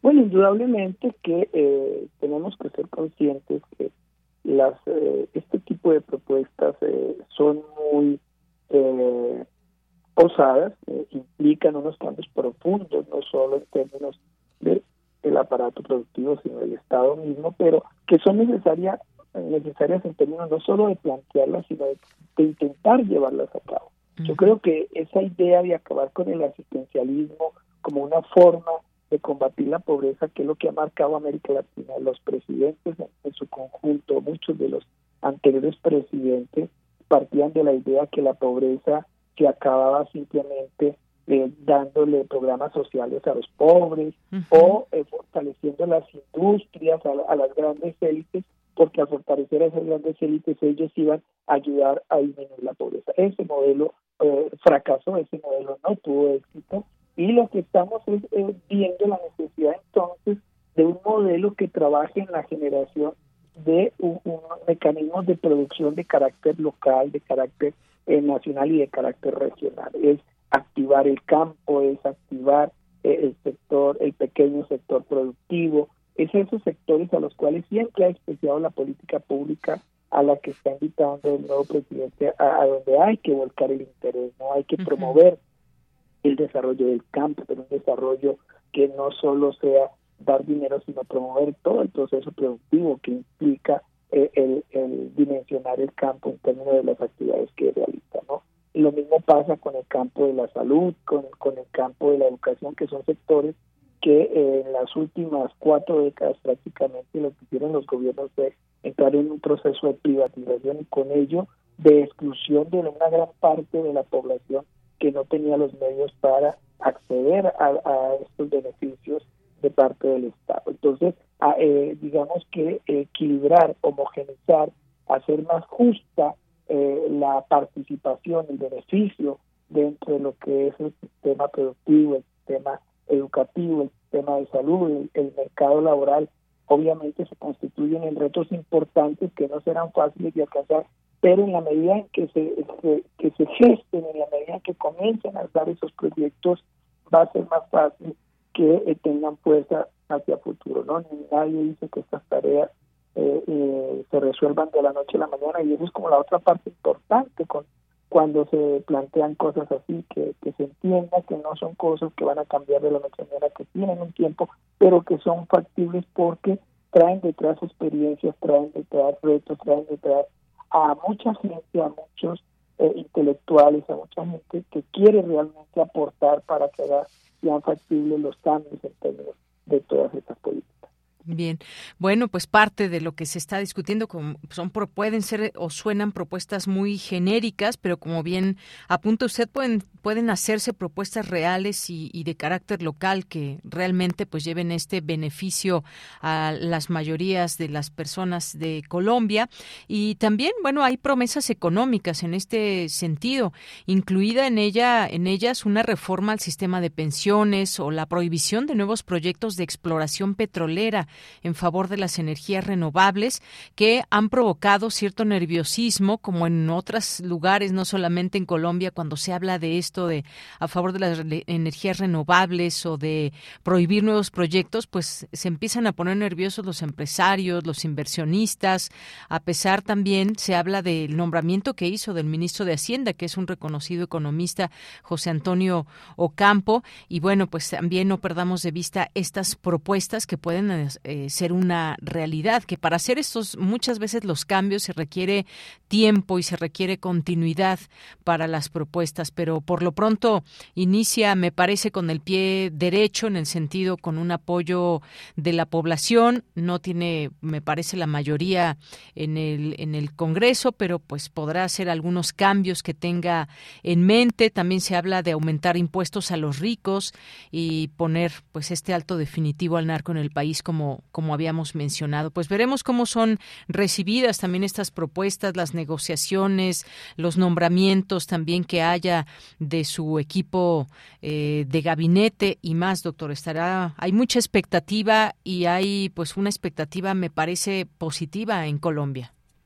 Sí, indudablemente, porque estamos asistiendo a la construcción de un nuevo Estado, no solo en Colombia, sino por todas las últimas elecciones a una, un nuevo Estado en América Latina. Un Estado en donde prevalezca más la equidad, la igualdad, en donde se combata todo lo que tiene que ver con la corrupción, en donde eh, deje de eh, generarse políticas a, favor de un grupo minoritario de sectores privilegiados y que se entienda que en tanto en Colombia como en América Latina tenemos a abogar por un Estado en favor de, de, la, de la totalidad de la población, en favor de generar un sistema productivo más justo, más equitativo, que disminuya la pobreza, la desigualdad en estados que sean capaces de defender los derechos humanos de las personas y sobre todo que propicie su realización personal en, en, en campos como la salud, la educación, en la vida misma, ese derecho a vivir dignamente que eh, es un llamado no solo de estos, sino de muchos gobiernos de la región que buscan que en América Latina se construya un nuevo futuro más justo, más, más noble, más acorde a las poblaciones que lo necesitan. Claro, veremos cómo va en esta construcción de un nuevo Estado, donde haya igualdad, donde haya equidad. Y no podemos perder de vista también, sin dejar de mencionar, que también se juramentó junto a Gustavo Petro, la primera vicepresidenta afrodescendiente del país, que es Francia Márquez. Su papel también será importante, doctor. Claro, indudablemente, porque lo que eso simboliza es la participación de las minorías que históricamente han sido excluidas, no solo en Colombia, sino en América Latina, esa participación de esas comunidades afro, de los campesinos, de eh, los obreros, de todos estos sectores que la política de estas últimas décadas marginó, excluyó y no les permitió ese crecimiento como culturas, como grupos, como personas, como seres humanos. Y entonces Francia Márquez representa eso, ¿no? solo para Colombia, sino que siento para la, la región. Ese protagonismo ahora de esos sectores históricamente excluidos del poder y de los beneficios del Estado, que es como lo más importante. Muy bien, pues son cuatro años, a veces cuatro años se podrán, se podrá mencionar que no son suficientes, que quizás se puedan hacer cambios y sobre todo, pues también hacia dónde, eh, hacia dónde lleva en cuatro años Gustavo Petro a Colombia y pues todo este posicionamiento que siempre hay político de distintos intereses económicos y más, también la relación con con Estados Unidos, las relaciones con Washington en estos cuatro años cómo serán, habrá un viraje de eh, Colombia en este sentido, las relaciones con Estados Unidos. Son cosas que dejamos ahí, todavía no se tiene respuesta, pero interesante sab saber qué pasará en estos siguientes cuatro años. Sí, sin lugar a dudas, eh, estamos a, a puertas de un proceso que tanto para Colombia como para América Latina va a ser eh, muy interesante porque es un cambio de perspectiva de lo que venía siendo el manejo de la política nacional e internacional, de la política económica y de la política social.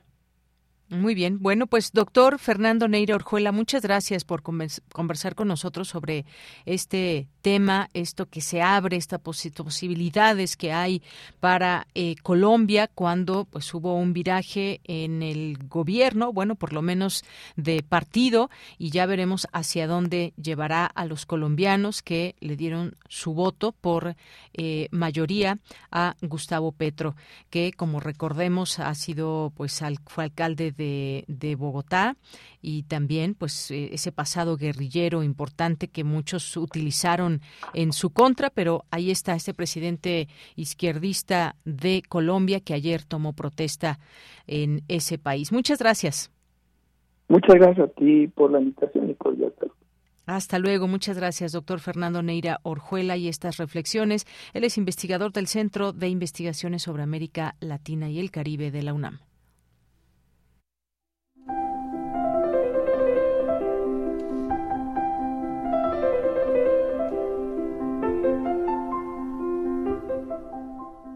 Cartografía RU con Otto Cázares.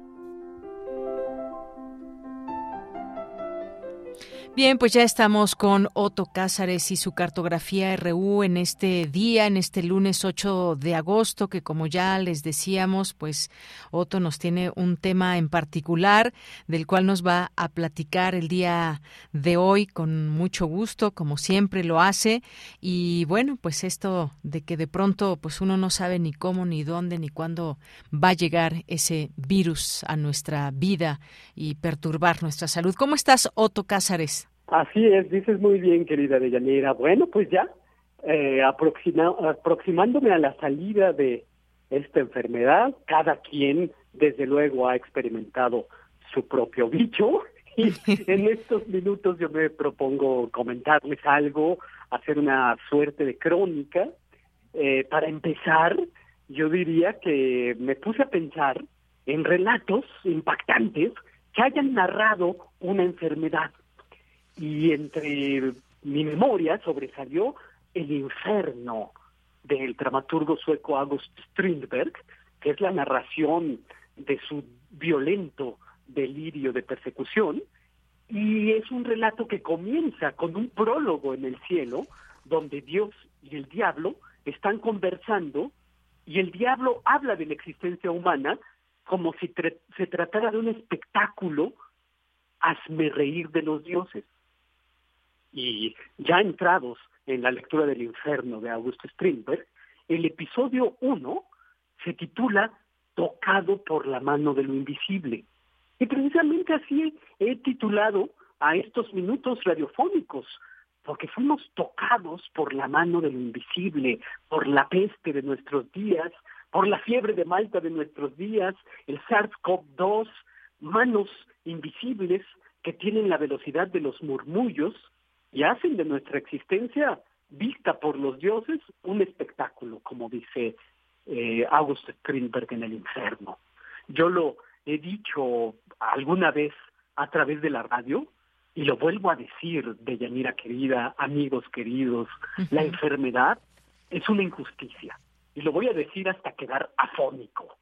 Injusticia es esa experiencia de marchitamiento, de atrofia, de caquexia, degeneración, de pauperación del cuerpo, es la victoria de la glándula sobre el verso, es la derrota de los pinceles frente a la miba, es la degradación del tejido, la decadencia del hueso, la inflamación de los ganglios, es la victoria del esputo, la expectoración y la flema, cuando la espesura del cuerpo elige el ardor y la picazón, la alergia, la llaga, está eligiendo la injusticia.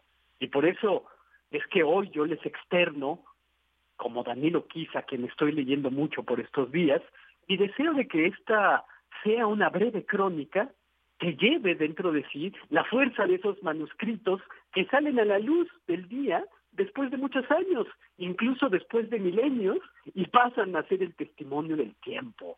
Después de dos años y medio de eludir, yo no sé cómo, al virus, el virus nos cogió por sorpresa.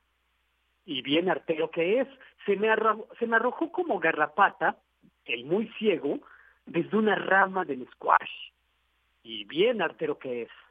Se me arrojó y me convirtió en Tucídides, que haciendo la crónica de la peste de Atenas, se contagia de la peste. Tucídides se convierte en la peste misma. Eso es el horror, y no como en las páginas de Clive Barker, el cáncer, su cáncer es otro, es un tercero. Yo soy, yo fui COVID, yo soy, yo fui el virus que mató al esposo de Lichita, el que mató a tantos. Yo fui ese virus, malévolo, seco, árido, deja el interior en despoblado. Hacia el segundo de los días de las lamentaciones que vivimos, María Fernanda y yo, se estaban viviendo los días del medio maratón en la Ciudad de México. Y el único maratón que pudimos hacer, María Fernanda y yo, y no fue ni siquiera la mitad, fue el maratón Luis Buñuel. Vimos tantas películas de Luis Buñuel que no sabíamos distinguir si los estremecimientos que sentíamos eran los del COVID o los de Nazarín, Viridiana o Tristana. De hecho, como parte de la sintomatología novelesca, en el caso de la muerte en Venecia de Thomas Mann, hacía que von Aschenbach no supiera distinguir bien a bien si lo que sentía era amor o cólera, nosotros no podríamos decir si lo que nos impulsó a resguardarnos era la prudencia de no contagiar a los demás uh, o, era la, o era el ángel exterminador que resguarda las puertas bien abiertas, más cerradas. Eso sí, habremos de agradecerlo siempre. COVID fue la enfermedad que como aorta nos llevó al corazón de Luis Buñuel. Vimos a Luis Buñuel del viernes 29 de julio, día de la muerte del cineasta, por cierto, al 6 de agosto. Hasta hace unos días estuvimos viendo películas de Buñuel. Y como saben, quienes se hayan contagiado, la enfermedad transcurre a, vaivenes. Hay momentos del día en el que se puede decir esto es benevolente y otros en los que se puede decir más bien esto es malevolente. El COVID abraza al cuerpo y lo lleva para abajo, tanto anímicamente como con sus dolores que son pesados, puro peso muerto, es una enfermedad que no tiene humedad, es decir, no tiene nada que la haga amable, ni una flema generosa o piadosa, es una gripe seca, más descarnada. Para mí el esófago era una columna de fuego. La noche del cuarto día le dije a mi esposa María Fernanda, a esta enfermedad se la vence en sueños. Prepárate para una psicomaquia, es decir, prepárate para una batalla en sueños. Y vivimos dos noches de sueños simbólicos febriles, transformamos mil signos y situaciones, fueron 14 horas de batalla simbólica. En mis sueños me entrevisté con dos amigos que murieron en, por COVID, de hecho. Traté en sueños mil casos simbólicos, até, desaté, eh, eso por las noches, pero en los días eh, no puedo relatárselos más que como si fuera un relato ensoñado, una historia ensoñada. De hecho, vi algunas clases en, en, el Centro Nacional de las Artes y las vi un poco en estado de sonambulismo, lo hice por Zoom desde luego, entre sueños la experiencia de la semana, entre sueños recuerdo lo de los mineros intentando ser rescatados, un restaurante que separa a sus comensales según su color de piel, eh, recuerdo un niño prodigio de cinco años que toca el piano como Mozart o como si fuera un Gandharva de diez mil años, recuerdo muchos hechos de Ucrania, y su memoria de sangre, la franja de Gaza, eh, Nancy Pelosi. Eh, después de estos días ensoñados, lo que puedo decirles es que me sentí como en aquella leyenda de los durmientes del Corán, un siete durmientes de Éfeso, en la que Constantino, Dionisio, Juan, Maximiliano, Malus, Martiniano y Serapión se refugian en una caverna del Monte Celio, huyendo de las persecuciones de Decio, y dice la sura del Corán, permanecieron en la caverna 300 años, a los cuales hay que añadir nueve años. Uno de es, se trata de uno de los relatos del Corán que prueba la resucitación de los muertos, los durmientes despiertan para morir y para ser llevados en brazos a Marsella. Hay que decir que eran siete durmientes más un perro. Por lo tanto, en este relato que les hago del COVID que nos tomó por los cabellos, hay que agregar a nuestra historia el despertar de nuestros gatos también. Mur y Manguito también despiertan después de esta semana en la caverna del COVID. A todos los que en días y durante las noches que van sucediéndose rápidamente como vistos a través de una ventanilla de un autobús en movimiento, a todos de entre los que eh, nos hacían llamadas, nos mandaban mensajes, amigos y amigas que querían traernos tamalitos, eh, agua, chocolates, galletas, en seres útiles para el ritual del encierro, el útil termómetro, el oxímetro, los jugos reparadores. Les decimos a todos ellos muchas gracias y sigan utilizando cubrebocas. Esto es lo que yo tengo que decir este lunes 8 de agosto de 2022, en que he salido ya de esta mano invisible, deseando que para ustedes sea un magnífico comienzo de semestre en nuestra eh, UNAM tan amada. Otto, pues muchas gracias, gracias por compartirnos esta experiencia, este relato. Noto un cierto cambio en tu voz, fíjate, ahora que estoy escuchándote un poco todavía ligeramente afónica, eh, todavía ese pequeño eh, cambio en tu voz que noto.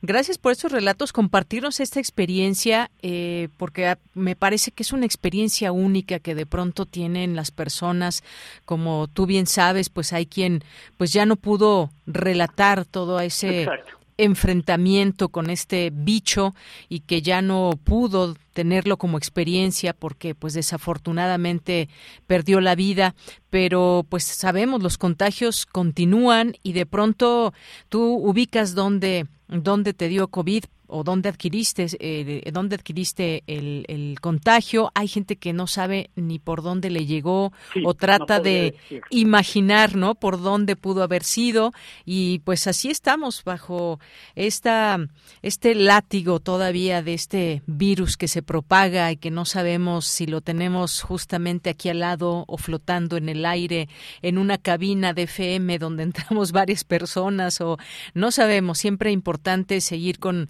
con los cuidados y bueno, pues ahí gracias por compartirnos tu maratón, que ahora no fue ese medio maratón corriendo, pero fue un maratón, de películas. Nos lo perdimos, querida Deyanira, pero ya nos, lo perdimos. Sí, ya, ya nos recuperaremos corriendo uno entero. Y sí, lo que yo tengo que agradecer es desde luego la enfermedad que como una aorta me llevó al corazón de Luis Buñuel, pero también tengo que agradecer la oportunidad de poder relatar la enfermedad, que como bien dices, no muchos pudieron relatarlo. Exacto. Y bueno, pues sí, ya veremos ese maratón porque hay una preparación muy intensa y pues este bicho a veces ataca pues justamente esta parte respiratoria, la garganta, este algunos eh, sentidos como el olfato y el gusto y bueno, pues ya ya veremos, tenemos algunos días para prepararnos todavía, Otto. Así es, querida Deyanira, y muchas gracias por su atención eh, haber relatado esto radiofónicamente me hace sentirme eh, muy afortunado y me hace sentir que tomo las riendas de Tucídides, como les comenté hace un momento, que relatando la peste de Atenas, él mismo se vuelve la peste, y pues a mí me toca ahora, persona del siglo XXI, relatar las andanzas del SARS-CoV-2. Así es.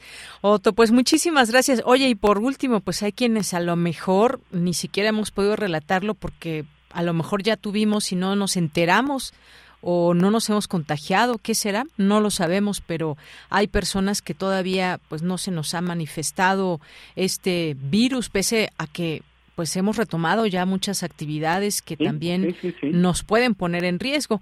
Pero bueno, muchas gracias, Otto, un abrazo. Sí. Y por cierto que yo fui uno de esos eh, que se enfermaron de un COVID psicológico varias veces. Sí, igual yo.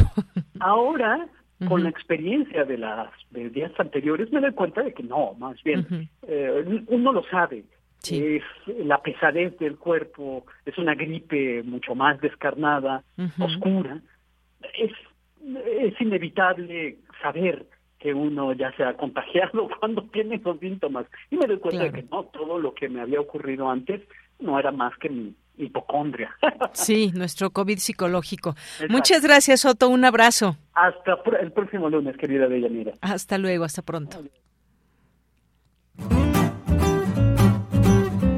Cultura RU. Bueno, pues nos vamos ahora con Tamara Quiroz en Cultura. ¿Qué tal, Tamara? Adelante, buenas tardes.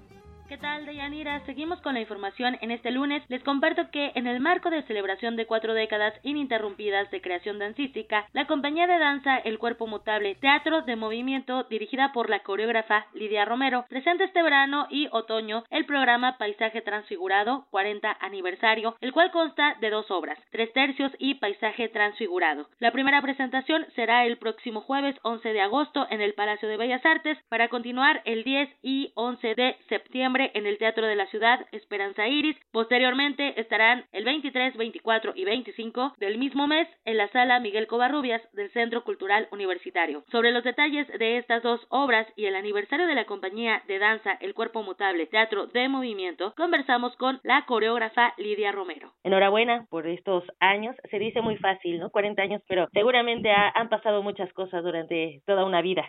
Así es. Pues cuando uno piensa eh, en el inicio, ¿no? En 1982 estábamos trabajando una pieza que se llama El viaje y ese fue el inicio de toda esta aventura que, bueno, ha perdurado y, y, y, bueno, hemos incursionado como por muchos diferentes espacios de recintos, hemos intervenido espacio público, eh, hemos investigado el cuerpo en movimiento desde diferentes perspectivas y bueno, como la vida misma ha habido de todo, ¿no? Este, por eso se llama paisaje transfigurado, porque de pronto es un paisaje apacible y sereno y de pronto se empieza a inquietar hasta que se vuelva algo violento, inesperado. E- Eso es lo que, lo que estamos eh, retomando en la pieza de escena que se llama paisaje transfigurado. Que, que justo me gustaría que nos platicara más detalles de esto. Lidia, son tres pasajes. Dentro de esta transfiguración hay también colaboraciones. Me gustaría que nos platicaras cómo fue pensado pues esta celebración, esta preparación para además tener un lenguaje y una comunicación en movimiento.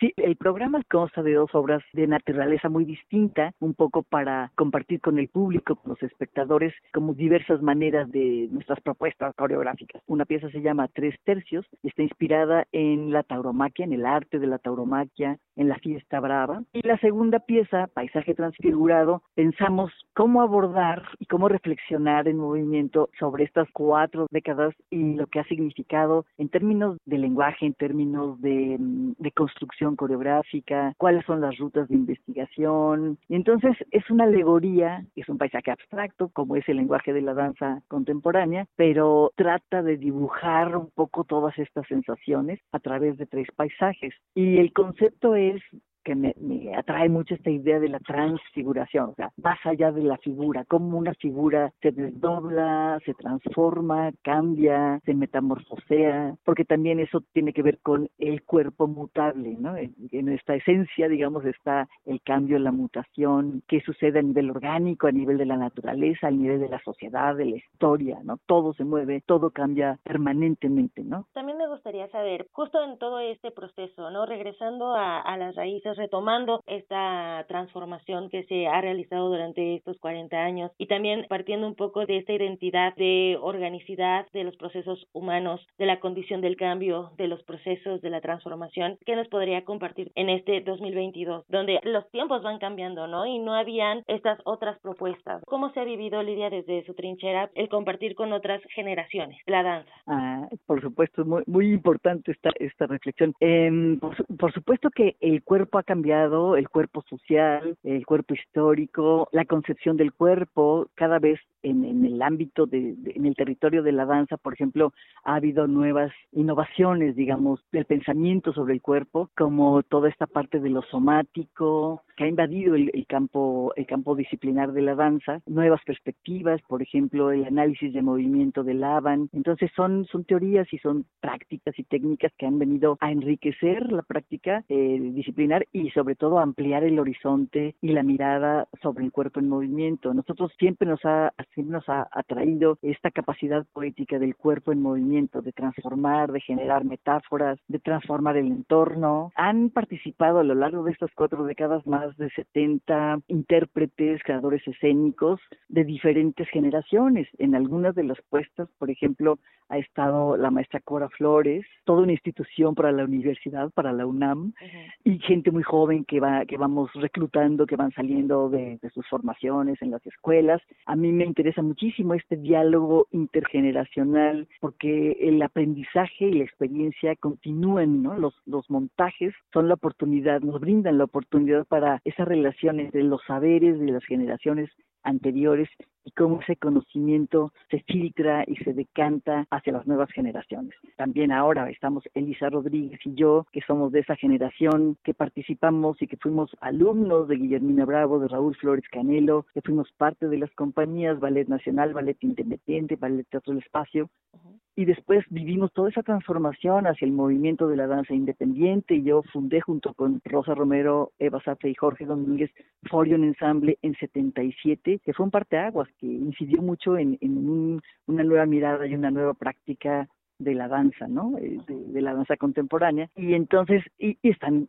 eh, muchachos mucho más jóvenes de otras generaciones y a mí me parece que eso enriquece muchísimo tanto la, la composición como la convivencia y por supuesto el resultado escénico. Eh, la producción de conocimiento, cómo reflexionamos acerca de, de, nuestro quehacer, acerca de nuestro cuerpo y todo eso nutre la, la pieza. No, no, es solamente llegar y ensayar y montar pasos, sino es todo un proceso de reflexión profundo porque pues lo nuestro es el movimiento y el cuerpo, ¿no? A eso nos dedicamos. Yo tomo clases me dedico a la danza desde los ocho años, entonces ha sido como toda una travesía este, maravillosa, ¿no? Que, que, que me ha formado y, y, y, no y no me puedo entender fuera de la danza, ¿no? Por supuesto, sí, no. Además la, la corporalidad como un acto social, político, de comunión, ¿no? De retroalimentarse también a través de los otros cuerpos, a través de compartir, sin duda. Claro. Y, el cuerpo del espectador, ¿no? Porque no solamente somos nosotros los que estamos arriba del escenario o los que estamos interviniendo en el espacio público, sino qué pasa con el cuerpo, con, con los procesos mentales, con las sensaciones del cuerpo del espectador. Por eso nos interesa mucho cuando intervenimos los espacios públicos, cómo el espectador forma parte del todo de la obra, ¿no? O sea, hay toda una composición ¿no? coreográfica que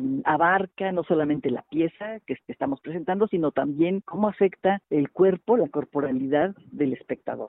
Por supuesto, no podemos evitar pensar en todas esas energías. Dicho sea de paso también, ahorita que mencionaba a la UNAM, también hay una colaboración muy cercana, ¿no? Con Danza UNAM. De hecho, están en la mediateca de la dirección, en la página podemos encontrar también información de ustedes, pero también para la gente que escuche esta entrevista y que se una a este 40 aniversario, son tres escenarios diferentes en donde presentarán estas coreografías. Así es, estrenamos este 11 de agosto a las 8 de la noche en el Palacio de Bellas Artes, están cordialmente invitados y posteriormente vamos a estar el 10 y 11 de septiembre en el Teatro de la Ciudad de Esperanza Iris y la semana siguiente, 23, 24 y 25 estaremos en la UNAM, en la maravillosa sala Isla Miguel Covarrubias, para todos los universitarios. Y vamos a finalizar el año en el Teatro de las Artes del CENART, 16, 17 y 18 de diciembre para cerrar el año. Entonces, eh, bueno, vamos a estar en los principales foros de la Ciudad de México, en diferentes puntos de la ciudad, para que los espectadores puedan acceder a las funciones. Estamos de vuelta a los escenarios, estamos de vuelta a esta relación de la presencia de, de cuerpo a cuerpo. La danza siempre, no, la, la danza y el hecho escénico siempre ha sido esencial y es una relación de cuerpo a cuerpo. Sí, retomando esta parte del hecho escénico, son momentos que no se van a repetir, son únicos. Eso es lo, lo fascinante del arte escénico, que no hay una función igual. La relación con el espectador, de pronto inicia la función y tú sientes que la energía está muy distante, que, que, que no realmente todavía no conectas y hay veces que conectas desde el principio con el público y cómo puedes ir con, con estas habilidades que has desarrollado como, como performer, cómo puedes ir captando la atención del público, cómo los puedes ir metiendo en este discurso. Y eso es muy bonito, ¿no? Y eso, eso lo brinda pues estos 40 años de estar incursionando en, en estos asuntos, ¿no? De, de la producción coreográfica. La pura experiencia nada más. Como diríamos, el colmillo. El colmillo nos arrastra. Justamente. Muy bien. Lidia, le agradezco mucho eh, estas palabras para compartirnos en resumidos minutos tantos años, ¿no? Y tanta experiencia.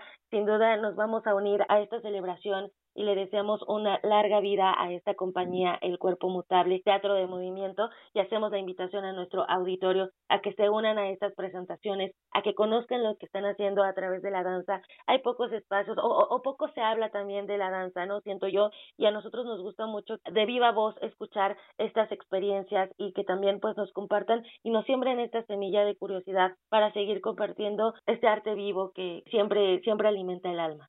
Eh, muchísimas gracias por el espacio y un saludo a tu audiencia. Ojalá que se animen para presenciar un hecho de cuerpo a cuerpo. Lidia Romero es coreógrafa y parte de la compañía de danza El Cuerpo Mutable Teatro de Movimiento. Hasta aquí la información. Que tengan excelente tarde.